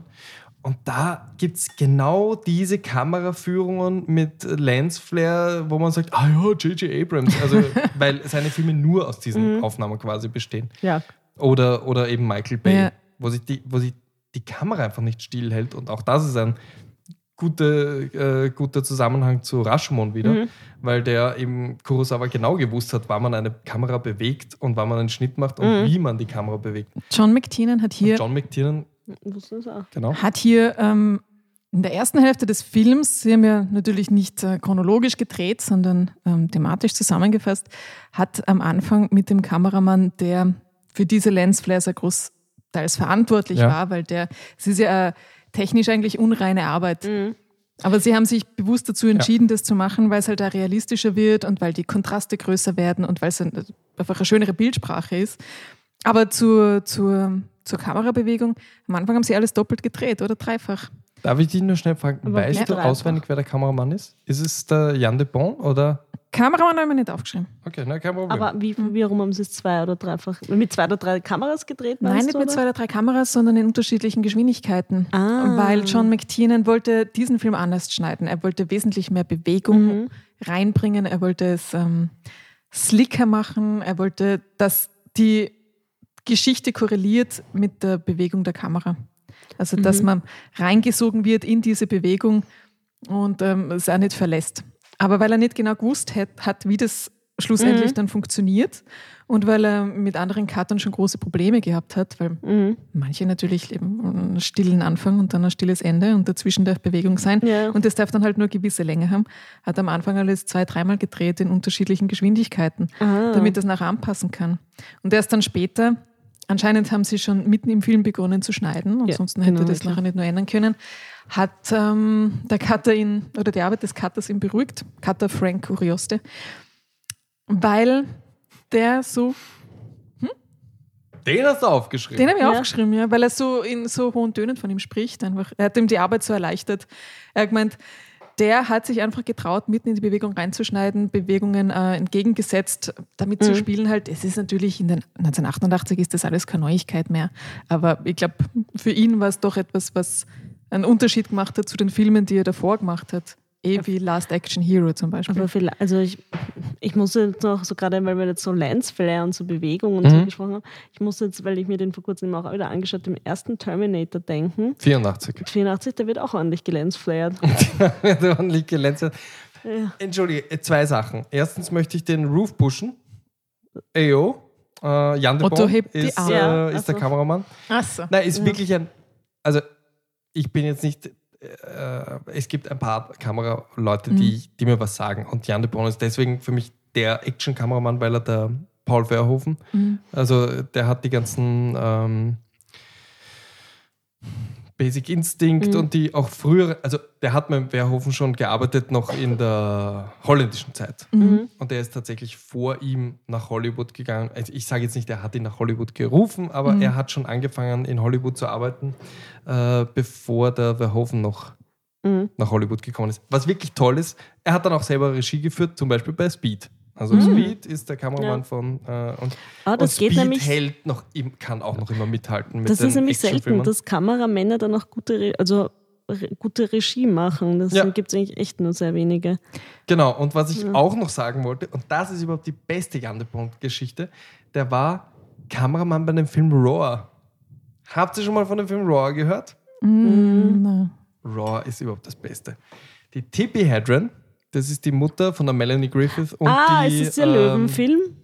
äh, da- Ich habe gefragt, kennt jemand den Film? Ja, jetzt kenne ich ihn. Okay, jetzt kennst du ihn. Pass auf. Tippi Hedren ist die Frau, äh, die Hitchcock-Frau von Birds und so. Ja. Also, ähm, und die Mutter von der äh, Melanie Griffith. Und die hatte einen Freund, also nicht ihr Ehemann, nicht die erste Ehemann, nicht der Vater von der Melanie Mhm. Griffith, einfach ein Freund. Und der war, ich glaube, Löwenbändiger. Er hatte irgendwas mit Löwen zu tun. Mhm. Und der hat gesagt, ja, okay, wenn ich jetzt schon eine Frau in Hollywood habe, wir machen einen Film, der die Schönheit der Löwen Mhm. darstellt. Ja? Und die haben bei denen zu Hause gewohnt. Also die haben dort Die gewohnt. Löwen, ja. Die Löwen Mhm. haben dort gewohnt. Die Melanie Griffith ist da mit aufgewachsen und so. Und die Melanie Griffith und die Hedren haben auch selber in dem Film mitgespielt. Es war keine Doku, es war Mhm. ein Film, ja, der unglaublich sehenswerter, eigenartiger Film. Auf jeden Fall, Jan de Bon war da äh, Kameramann und ist von einem Löwen attackiert worden, weil sie doch nicht so freundlich waren. Und der hat ihm quasi die Schädeldecke weggerissen und Nein. die musste wieder angenäht werden. Also ja. das Skalp jetzt, nicht das Skalp, ja, er okay, wurde wirklich Gott. skalpiert Ja. äh, und ist mit, ich weiß nicht, wie vielen Stichen wieder angenäht Das ist ja worden. furchtbar. das ist furchtbar, aber stell dir vor, der hat einiges mitgemacht. Und ich wette, haben ihm die Schuld gegeben, weil, weil er den, weil sie haben gesagt, das ist deine Schuld, weil du hast den Löwen provoziert. Ja, so. also das ist ordentlich äh, Naja. aus dem Ruder gelaufen. Die Löwen Ja, haben mehrere die, Leute Die haben ja auch angegriffen. und Tippi das ist- und so, oder? Ja, richtig. Also aber ich meine, da- wer kommt auf so eine Idee? Ich meine, die Leute haben ja einen. Knall. ich meine, ich, ich Okay, würde ganz schon kurz. nicht mit zehn Katzen in einem Raum sein wollen, geschweige denn zehn nicht Löwen. mit einer Weil Katze in einem zehn Raum sein. Katzen sind quasi ein Tiger. Löwe? Leopard. also 15 braucht es für einen Löwen. Okay, 15 so dicke viel zum Katzen. Jan de Bon. Ich glaube, den ich jetzt fünfmal anders ausgesprochen habe. Jan Sollen wir de schauen? Bon. Irgendwann wird schon Soll ich stimmen. wieder kurz YouTube Das kannst du auch mit holländischen Namen. Das geht sicher. Das kann, man muss ja nur den Namen eingeben und Pronunciation. Da kriegen wir sicher Okay. rechte Probleme. Jan de, Jan de Bont lebt noch immer. Ich weiß wirklich nicht, was er macht. Äh, er macht auf jeden Fall nicht mehr Regie, weil ähm, ich glaube, in den das Geisterhaus, diese furchtbare Neuverfilmung mit der Catherine Zeta-Jones und äh, L- ähm, wer war da Ja. noch dabei? Weiß ich jetzt nicht. Liam Neeson. Das war sein, seine letzte Regiearbeit. Und ich glaube, die war äh, Anfang Nuller. leider, Mhm, mich findet nur. Interviews mit Jan de Bont, aber leider keine Pronunciation. Na, okay. Das werden wir bis zum nächsten Mal recherchieren. Ja. Äh, Jan de Bont, lange Rede, kurzer Sinn, ist scheinbar der Kameramann von Die Hard gewesen. Mhm. Wichtiger Action-Kameramann und auch Regisseur. Mhm. Und anscheinend auch sehr wichtig für, für diesen Film. Schluss, am Ende dann in der zweiten Hälfte haben sie einfach drauf losgefilmt und haben sich darauf verlassen, dass der Cutter irgendwas Schönes draus macht. Ja, ist ja auch. Ich meine, Weißt du zufällig, was der noch gemacht hat? Der Cutter? Nein, bei dem habe ich nicht nachgeschaut. Aha. Oder ich habe nachgeschaut, aber es ist Dem habe ich nichts. nicht nachgeschaut. Beim Kameramann hast du auch nicht nachgeschaut. Ja, Mhm. der Flack. Okay.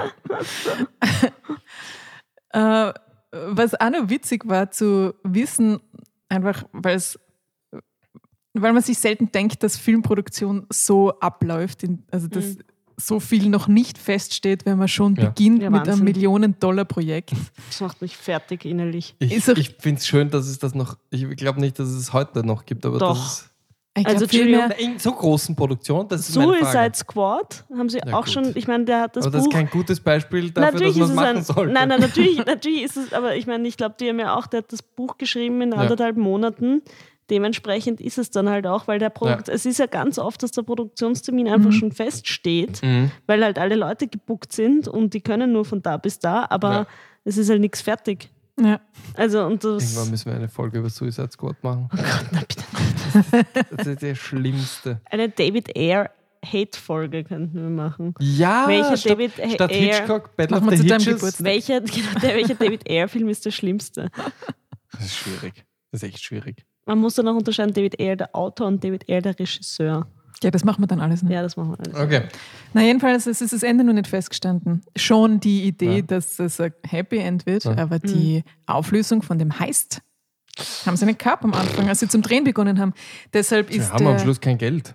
deshalb, na, aber deshalb ist der Truck, mit dem sie reinfahren, die Deutschen, Ah, das viel, viel kleiner, als er sein müsste, weil nachher fahren sie ja mit ähm, Krankenwagen raus Ja. und mit dem würden sie quasi flüchten, was nicht passiert, Ja. weil ihnen Argol reinfährt. Aber ähm, man sieht im Vergleich, Ja.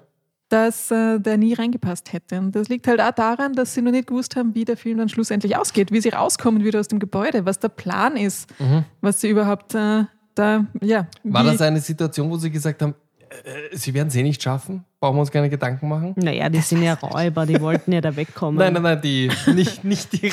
Also, nicht der Alan Rickman. Wir brauchen uns keine Gedanken machen, da Wir ist John McClane, der eh nie hat keine Chance. Ich meinte, die, die also Regie. die Macher, okay, okay.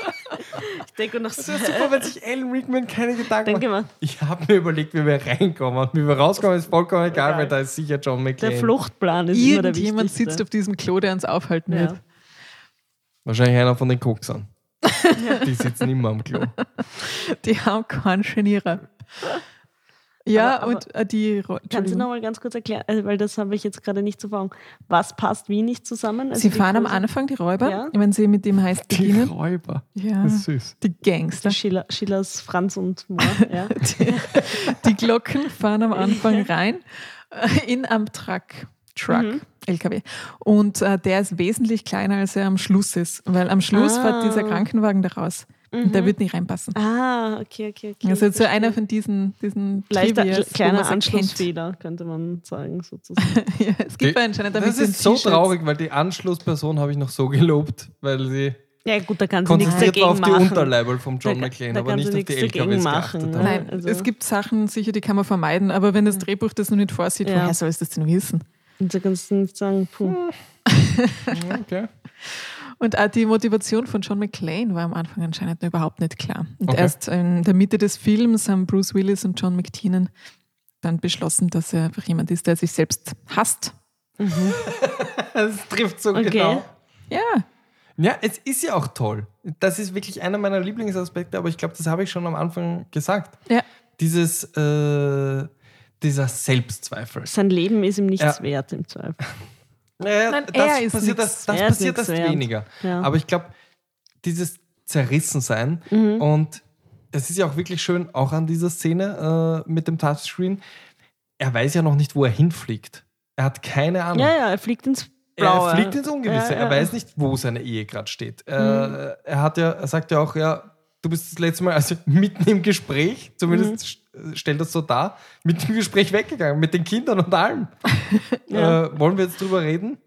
Er weiß nicht, wo er schlafen soll. Er Ja. weiß am Weihnachtsabend, also abgesehen davon, was ist das für eine Firma, die am Weihnachtsabend ihre Feier macht? Naja, die Japaner, die sind ja nicht so Ich meine, cultural. das macht man sind- am 12. Dezember Naja, oder am 14. aber du weißt, oder wir, wir, irgendwann wir, am wissen- Donnerstag. wir wissen ja, dass, in, dass der Christmas Morning in Amerika im Zweifel wichtiger ist als jetzt. ja, aber das für die Familie, das Abendessen davor. Ja, schon. Es ist nicht nur die Weihnachtsfeier, sondern sie feiern ja auch, dass dieser Riesendeal ja, ja. zustande gekommen Das ist. ist die traurigste und aufregendste Weihnachtsfeier gleichzeitig.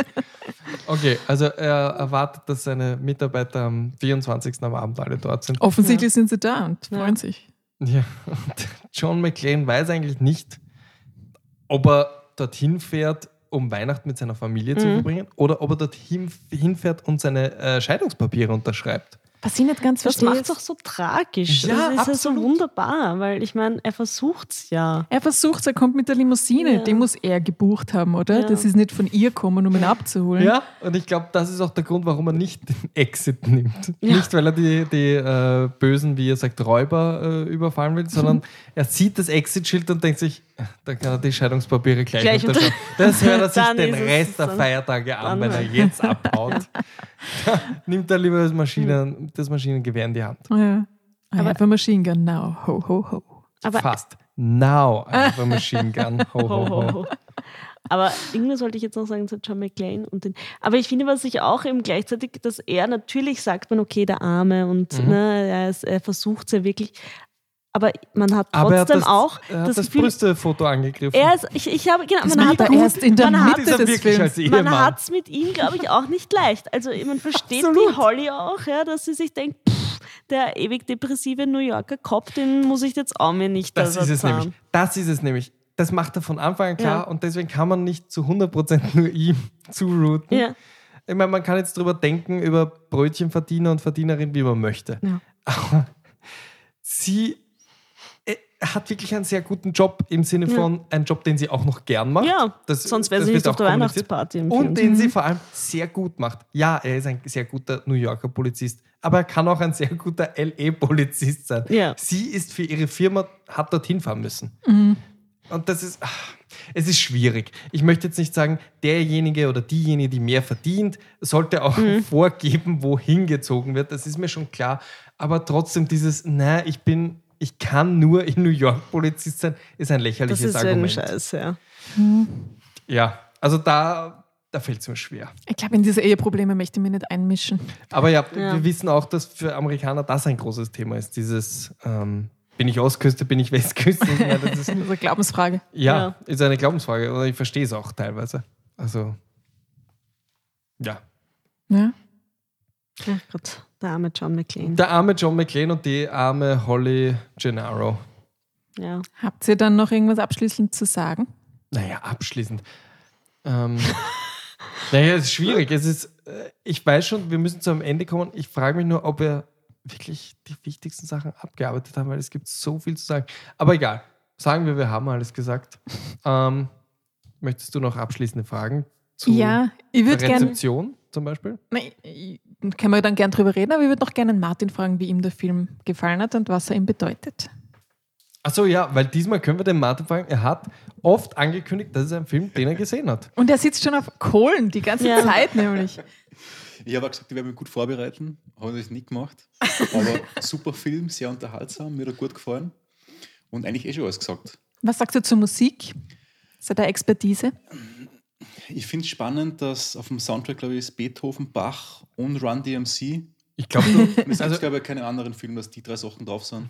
ich fühle mich furchtbar, dass ich den einzigen Tonexperten am Tisch darauf hinweisen muss. Ich glaube, du musst das Mikro ein bisschen näher halten. Ja, Ja. nur ein bisschen. Weil ich höre dich eher aus draußen als über. Ja. Hier. Ich kann es jetzt nicht mehr wiederholen, aber Run DMC habe ich noch gehört. ich zauber Ja. dann im Studio. Mozart, Bach und Run DMC. Selten Ich glaube, ich glaub Beethoven, Bach und Run DMC. Beethoven, Bach Ja. und Run DMC. Ja. Drei Künstler, die man selten zusammen nennt. In einem Atemzug. Aber das ist ja ein interessanter, weil du noch Musik sagst. Haben die von Anfang an gewusst, dass das Beethoven, ähm, dass sie es nicht nur verwenden werden für den Film, sondern dass das das Thema für die nächsten fünf Filme sein Die wird? Ode an die Freude. Ja. Ich meine, es war Mhm. nicht klar, dass es so viel mehr gibt, weil man nicht gewusst hat, dass es so ein Erfolg wird. Aber dass es für diesen Film wollte es John McTiernan haben, seit er Clockwork, Or Clockwork Orange gesehen hat. Ah, okay. Ja, seitdem ist ihm die Melodie im Kopf gesteckt und er hat gar nicht gewusst, dass es Ode an die Freude heißt. Er hat dann erst später herausgefunden, was, die, was der Text. Amerikaner. ja, es ist wahrscheinlich, ja gut, ist ja, Ja, wir so. Europäer wachsen damit auf, Na oder? klar. Aber ähm, er hat dann später erst herausgefunden, was so die, die Lyrics dazu sind und war dann noch begeisterter davon. Lyrics. ja, der, Ja, sehr recht. äh, und äh, hat dann, nachdem er, er hat es dem, dem Komponisten des Films erst äh, schmackhaft machen müssen. Auch über die Clockwork Orange Schiene. Jetzt vor allem fällt mir aber noch eine Frage ein. Und es tut mir, wir schneiden es einfach raus, wenn du keine Antwort drauf hast. Ja. In, in vielen dieser, dieser äh, großen, erfolgreichen Geschichten Mhm. ist, selbst wenn der Regisseur äh, die nächsten Filme nicht mehr mitmacht, äh, da fällt mir jetzt ein Alien, da fällt mir jetzt ein Terminator, sie schneiden nach wie vor mit mit dem Kuchen, weil sie im Produktions- Executive oder so. oder wie auch Ja. immer dabei sind. Also der, der, ähm, der Ridley James Scott oder Cameron so, oder so, ja. die, haben, die, die waren über die Jahre immer wieder dabei. James Cameron. Mhm. John McTiernan, ist er weiterhin, also ich weiß, dass er keinen Film mehr gemacht hat aus der Stirb langsam Reihe, weil der, Mhm. der Rennie Harlin, glaube ich, der Finne, war der zweite Teil, der Mann von der Gina Davis Mhm. damals Mann von der Gina Davis, äh, Cliffhanger-Regisseur, also auch ein großer Action-Regisseur. Aber danach habe ich schon aus den Augen verloren. Ich weiß nur, dass der John McTiernan nie wieder einen Die Hard gemacht hat. War er noch involviert in die weiteren? Keine Ahnung. Okay. Werden wir auch nach. Ähm, Werden wir nur nachreichen. Genau. Ja, Entschuldigung. Resi, hast du noch abschließende Worte? abschließende Worte zu. Also ich muss auch immer sagen, also das, was mich da einfach noch immer, also einfach fasziniert an dem Film, ist die Schlichtheit im Sinne von die Geschlossenheit dieser Sache, eben an einem Nacht und einfach die Ja. äh, Naturalismus ist jetzt das falsche Wort, ne? aber ich glaube, ihr wisst, was ich meine. Diese, äh, einen, einen Actionfilm dazu machen, der sowohl einen emotional reinzieht, als auch äh, von seinem Plot, von seinem ganzen Action mit reinzieht und wo man einfach nachher das Gefühl hat, man hat jetzt nicht nur Geballere gesehen, sondern es Mhm. ist einem wirklich auch was erzählt worden. Und das finde ich irgendwie das, was für mich Die Hard Ich habe allerdings nichts gegen nur Geballere, wurde mir gezeigt. Normalerweise. Mhm. Naja, warum nicht? Äh, wie gesagt, ich finde gut gemachte Action.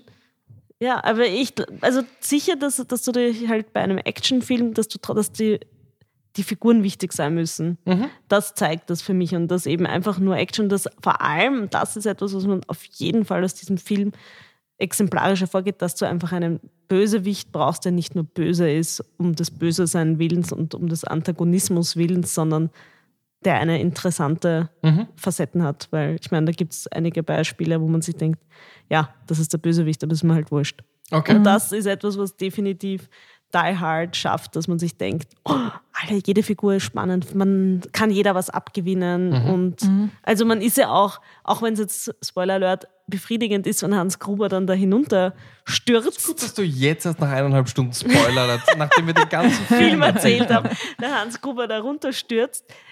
Also man ist ja irgendwie befriedigt und gleichzeitig trotzdem ist es ein bisschen schade. Weil Ja. er halt so gut war als Ja. Bösewicht, ne? Und der ist jetzt verloren gegangen. Und wenn er Nakatomi Tower runterfliegt, wird er wahrscheinlich nicht in einer Matratzenfabrik unten landen und überleben. Deshalb. Selbst wenn er in einer Matratzenfabrik landet, die Wahrscheinlichkeit, dass er auf einer Matratze landet, Oder auf vielen. nämlich Ja. bevor er durchs Dach kracht. ja. Das ist eine Fa- Matratzenfabrik, ist, die offen ist. Ja, oder die alle ihre Okay. Matratzen am Dach lagern. Eine Lieferung Matratzen, die zufälligerweise gerade draußen Eine offene abgelegt worden Lieferung an? Matratzen. Das ist so eine Prinzessin auf der Erbse-Geschichte.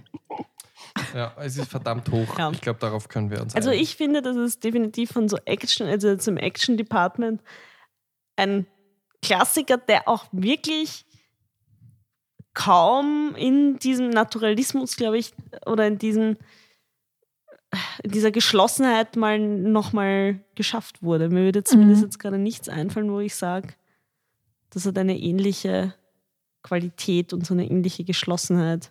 Mhm. Ich überlege gerade. Fällt euch was ein? Ich weiß nicht, aber man muss ja nicht alles immer vergleichen. Nein, aber mir würde eine Abschlussfrage einfallen. Ja. Mhm. Weil ich meine, der Film ist äh, weder in der EFI noch in der BFI-Liste äh, unter den besten Filmen.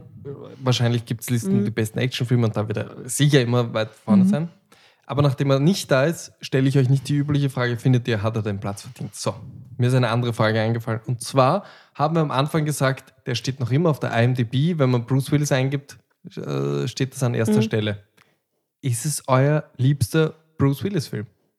Nein, Ja, okay. Aber- Jetzt er ist, musst du mir aber auch sagen, wer dein, welcher dein liebster Bruce Willis bevor ich das mache, Okay. äh, aber es ist die klassischste Bruce Willis-Rolle, wie wir Mhm. ihn kennengelernt haben.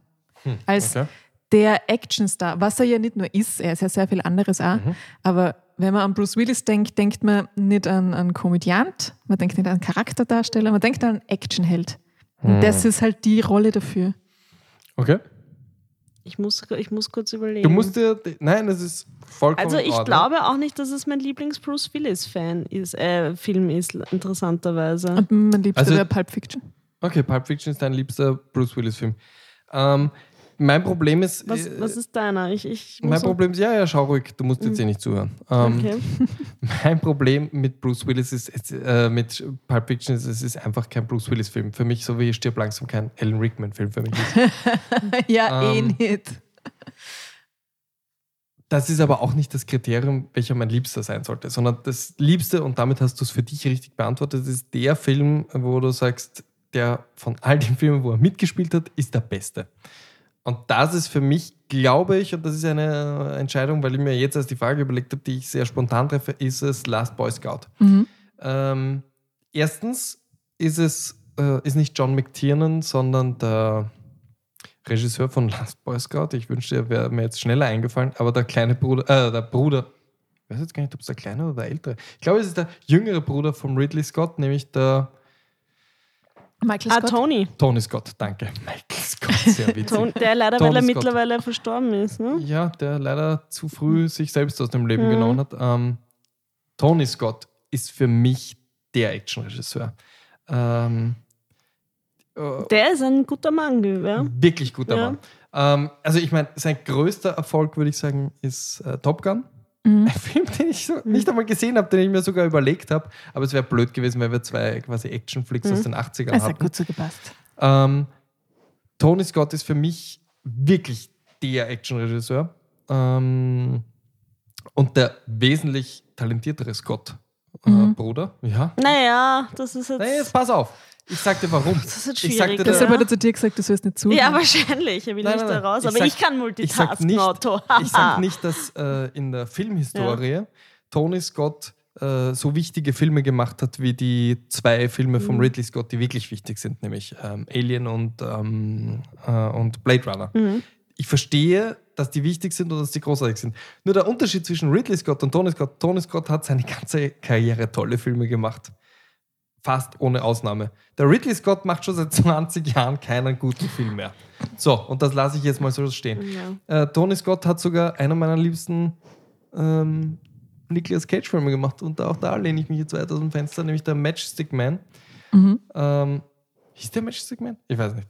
Äh, auf jeden Fall Last Boy Scout. Mhm. Last Boy Scout ist so deprimierend und so mit so guten One-Linern. Ähm, er profitiert wahnsinnig vom Die Hard. Also ich glaube, der würde nicht funktionieren, äh, wenn es Die Hard nicht gäbe, weil Bruce Willis quasi eine Rolle spielt, die den John McClane weiter und noch deprimierender denkt. Also jemand, der gleich nach dem Nakatomi äh, seine Frau verloren hat, hätte, äh, gleich seinen Job auch verloren hätte, weil er ist Privatdetektiv Mhm. in Last Boy Scout und gleich auch noch zum Alkoholiker geworden wäre. Mhm. Äh, und das, ich glaube, zwei Jahre später. Das ist mein absoluter liebster Bruce Willis-Film, weil er ist noch immer lustig, er ist unheimlich brutal. Nicht, dass es ein Qualitätsmerkmal ist, aber in, in Actionfilmen gehört Ja. schon auch dazu zum guten Ton. Unheimlich brutal, unglaublich gute Dialoge. Äh, das ist mein Lieblings-Bruce Willis-Film. So, äh, länger kann ich nicht drüber reden. Ja. Hast du dir jetzt Ich, seine ich habe IMDb ich hab's jetzt, ich, ich, das Bruce Willis hat ja wirklich einfach in vielen guten Filmen mitgespielt. Ich kann mich jetzt auch gerade noch nicht, ich, ich glaube, das wird jetzt kontrovers werden, aber ich finde, Unbreakable ist kein, ist doch einer, glaube ich, meiner, ist in meinen Dingen. Ich mag aber auch sehr gerne natürlich 12 Monkeys. Ja, an 12 Monkeys habe ich auch gedacht. Also, Aber an Unbreakable habe ich definitiv nicht gedacht. ja, aber ich fand, da hat er schon noch ganz gut. Also Unbreakable wäre vor Sixth Sense auch noch bei dir. Auch als Schwierig. Film Ich finde, es nämlich, sind nicht nur alle- als Bruce Willis-Film. Ich finde, sie sind alle ein bisschen, also er spielt ja eigentlich immer die gleiche Rolle. Mhm. Er ist ja immer ein bisschen der leicht gebrochene Mhm. Mann. Der, naja, doch. Ja, aber das ist, gebrochen kann man auf viele Arten sein. Ähm, In Unbreakable. Oh, okay, nein, Na. aber ich meine, er ist jetzt anders gebrochen in Sixth Sense, als er in Pulp Fiction und als Ja. er in ähm, Die Stirb- Hard, äh, Stirb Ja. langsam gibt. Also das sind alles da. Ja, ja, ja, natürlich. Erstens aber ist er in irgendwie- keinem hat von denen allem- wirklich gebrochen, aber weil er er schafft es ja doch, Aber er hat, sich immer, aufzurappen. er hat immer diesen gleichen Ausdruck in dem. Also, ja, das ist sein Gesicht. ja. Das, ist, das, das würde jetzt zu weit Ja. führen, weil das ist irgendwann Nein, mal also ein anderes Thema. Aber Unbreakable, das ist so Unbreakable ist nicht mein, aber ich fand, ist nicht mein Lieblings. Okay, ich sag so, ich glaube, Unbreakable ist nicht mein Lieblings-Bruce Bruce Willis-Fan, aber ich finde, alles, was er in seiner Karriere so Ja. spielt, ist darin am allerstärksten ausgeprägt. Weil ist Ja, schau, so, ich, das ist das es heißt, wir haben eigentlich einen ähnlichen Grund. ja. nur halt unterschiedliche Filme. Weil- Aber wir sagen beide, das ist, das ist äh, Bruce Willis quasi im Kern, die Reihenform. Der nicht Oder alles hat verletzte, dorthin geführt. Genau, der, der nicht verletzte, So unverletzbare, trotzdem tief verletzte Ja. ähm, Mensch, der dann irgendwie seine. So, Absolut. das ist es vielleicht, was ich. Ja, da dann ist er in Stirb langsam der verletzbare, verletzte Mensch. Ja, da wird er so langsam. Der verletzbar verwundet, verletzte. Wie? Ja, das ist so Verletzbar, die verletzt, Vorstufe. verwundet. Zum, der, der ist ja noch der Verwundbare und der wird dann immer, zumindest äußerlich, immer unverwundbarer, Ja. aber innerlich immer aufgewühlter und ist immer schlimmer alles für ihn. Okay, aber wir können zumindest mit den äh, anderen Entscheidungen leben. Also es gibt Ja, kein. natürlich. Ich meine, es ist eigenartig, dass du Unbreakable nimmst, da sind wir uns auch einig. Aber, Aber du hast ja Aber so eingeleitet. das jetzt irgendwie aber du so hast jetzt nicht durch. gesagt. Das war so ein äh, Gefühl. Ich kann es jetzt noch nicht so ganz argumentieren, aber das war so Ja, aber das ist ja das, die einzige Ja. richtige Antwort dann. ja. Nein, aber du hast jetzt zumindest nicht diesen Film gesagt, äh, wo er da ein ähm, Doppelgänger spielt. Er spielt zwei Rollen. Er spielt sich selbst und sein. Und das Wort, das ich suche, ist auch der Titel des Films, sein Surrogate. Surrogate. Ja. Dankeschön. Mhm, Also wenn du den genannt hättest, dann Ja. hätte ich mich ehrlich gewundert, warum wir dich eingeladen haben. Aber du hast jetzt in drei Folgen bewiesen, dass du wirklich Ja. ähm, bisher unser Lieblingsgast bist. Absolut. Der einzige auch bisher. Gibt Das es mach's nicht so. klein. Mach, mach dich nicht klein. Ähm, danke vielmals fürs Kommen. Äh, Wir werden Danke sicher für die wieder Einladung. Mal, Dankeschön. Wir werden Mhm. sicher wieder ein Thema finden, wo wir dich brauchen. Äh, nicht haben wollen, sondern wir dich wirklich brauchen. Dich und deine Expertise. Ähm, Ja, möchtest du noch was sagen? danke Sabrina? Martin fürs immer brave Aufnehmen. Entschuldige, ist, ich bin so unhöflich. Martin, du brauchst nur nicken oder Kopfschütteln. Hast du einen Lieblings-Bruce Willis-Film, den du jetzt sagen möchtest, oder sagst du, na, fällt mir eh keiner ein? Ah, Ich habe zuerst geglaubt, stirb langsam, weil es der einzige ist, den ich kenne. Und The Last Boy Scout kenne ich auch. Ja. Aber Ob magst du den lieber? erinnern können? Ich müsste mir nochmal anschauen. Das Gute ist, der Martin hat nicht gesagt, Pulp Fiction kenne ich auch. Er hat gesagt, ich kenne Last Boy Kenne ich, aber nicht gewusst, dass er da mitspielt. Ah, er ist der Boxer. Ah, mit der französischen Freundin. ja, sollte ich aber mal schauen. Okay, das finde ich war wirklich ein schönes Abschlusswort. Ähm, Ja. äh, ich habe mich sehr gefreut, dass ihr alle da wart. Und Ja. was hören wir das nächste Mal? Ja, das wissen wir noch nicht. Also chronologisch, chronologisch ist das nächste Mal Pia Reiser bei uns. Mhm. Also du Und meinst, ja, die Resi, die Resi will schon wieder was sagen. Wieder, sie spielt so mit ihren Augenbrauen, wie Bruce Willis mit seinem Unterleiberl spielt. ähm, das nächste Mal ist Pia Reiser da. Ich freue mich unglaublich. Ähm, und wir reden über Hitchcock. Jetzt, wenn du das dann drinnen lässt mit den Augenbrauen, wirkt das so, als wäre ich die Pia Reiser-Haterin. Das ist überhaupt nicht wahr. Ich kenne sie gar nicht. Nein, Nein, du hast dich. das schneiden du freust. raus. Also ich habe das so äh, empfunden, dass du dich für mich freust, dass ich mich so freue. Sehr. und deine Augenbrauen freuen sich ja. Ja, ich, äh, wie ich Die wirklich sind so bewege rauf ich, und runter gegangen. bewege ich so, wirklich hui, viel, hui, hui. bewege ich wirklich so viel meine Augenbrauen, Das ist weil, wie jeder Mensch. weil in meiner, meiner Wahrnehmung mache ich ein Pokerface. Anscheinend nicht. Das kann ich klar verneinen. Äh, tut mir sehr leid. Du hast ja viele Talente. Pokern, weiß ich nicht, ob das Ja. dazugehört. Okay. Wenn man ein Pokerfest zu dazu wissen. braucht. Viel gelernt. Nein. Ähm, so, aber jetzt wirklich. Sonst Ja. legt die Sabrina wie bei der letzten Folge wieder böse die Kopfhörer hin und sagt: Ich hab gesagt, jetzt ist Schluss. Aber jetzt ist Schluss.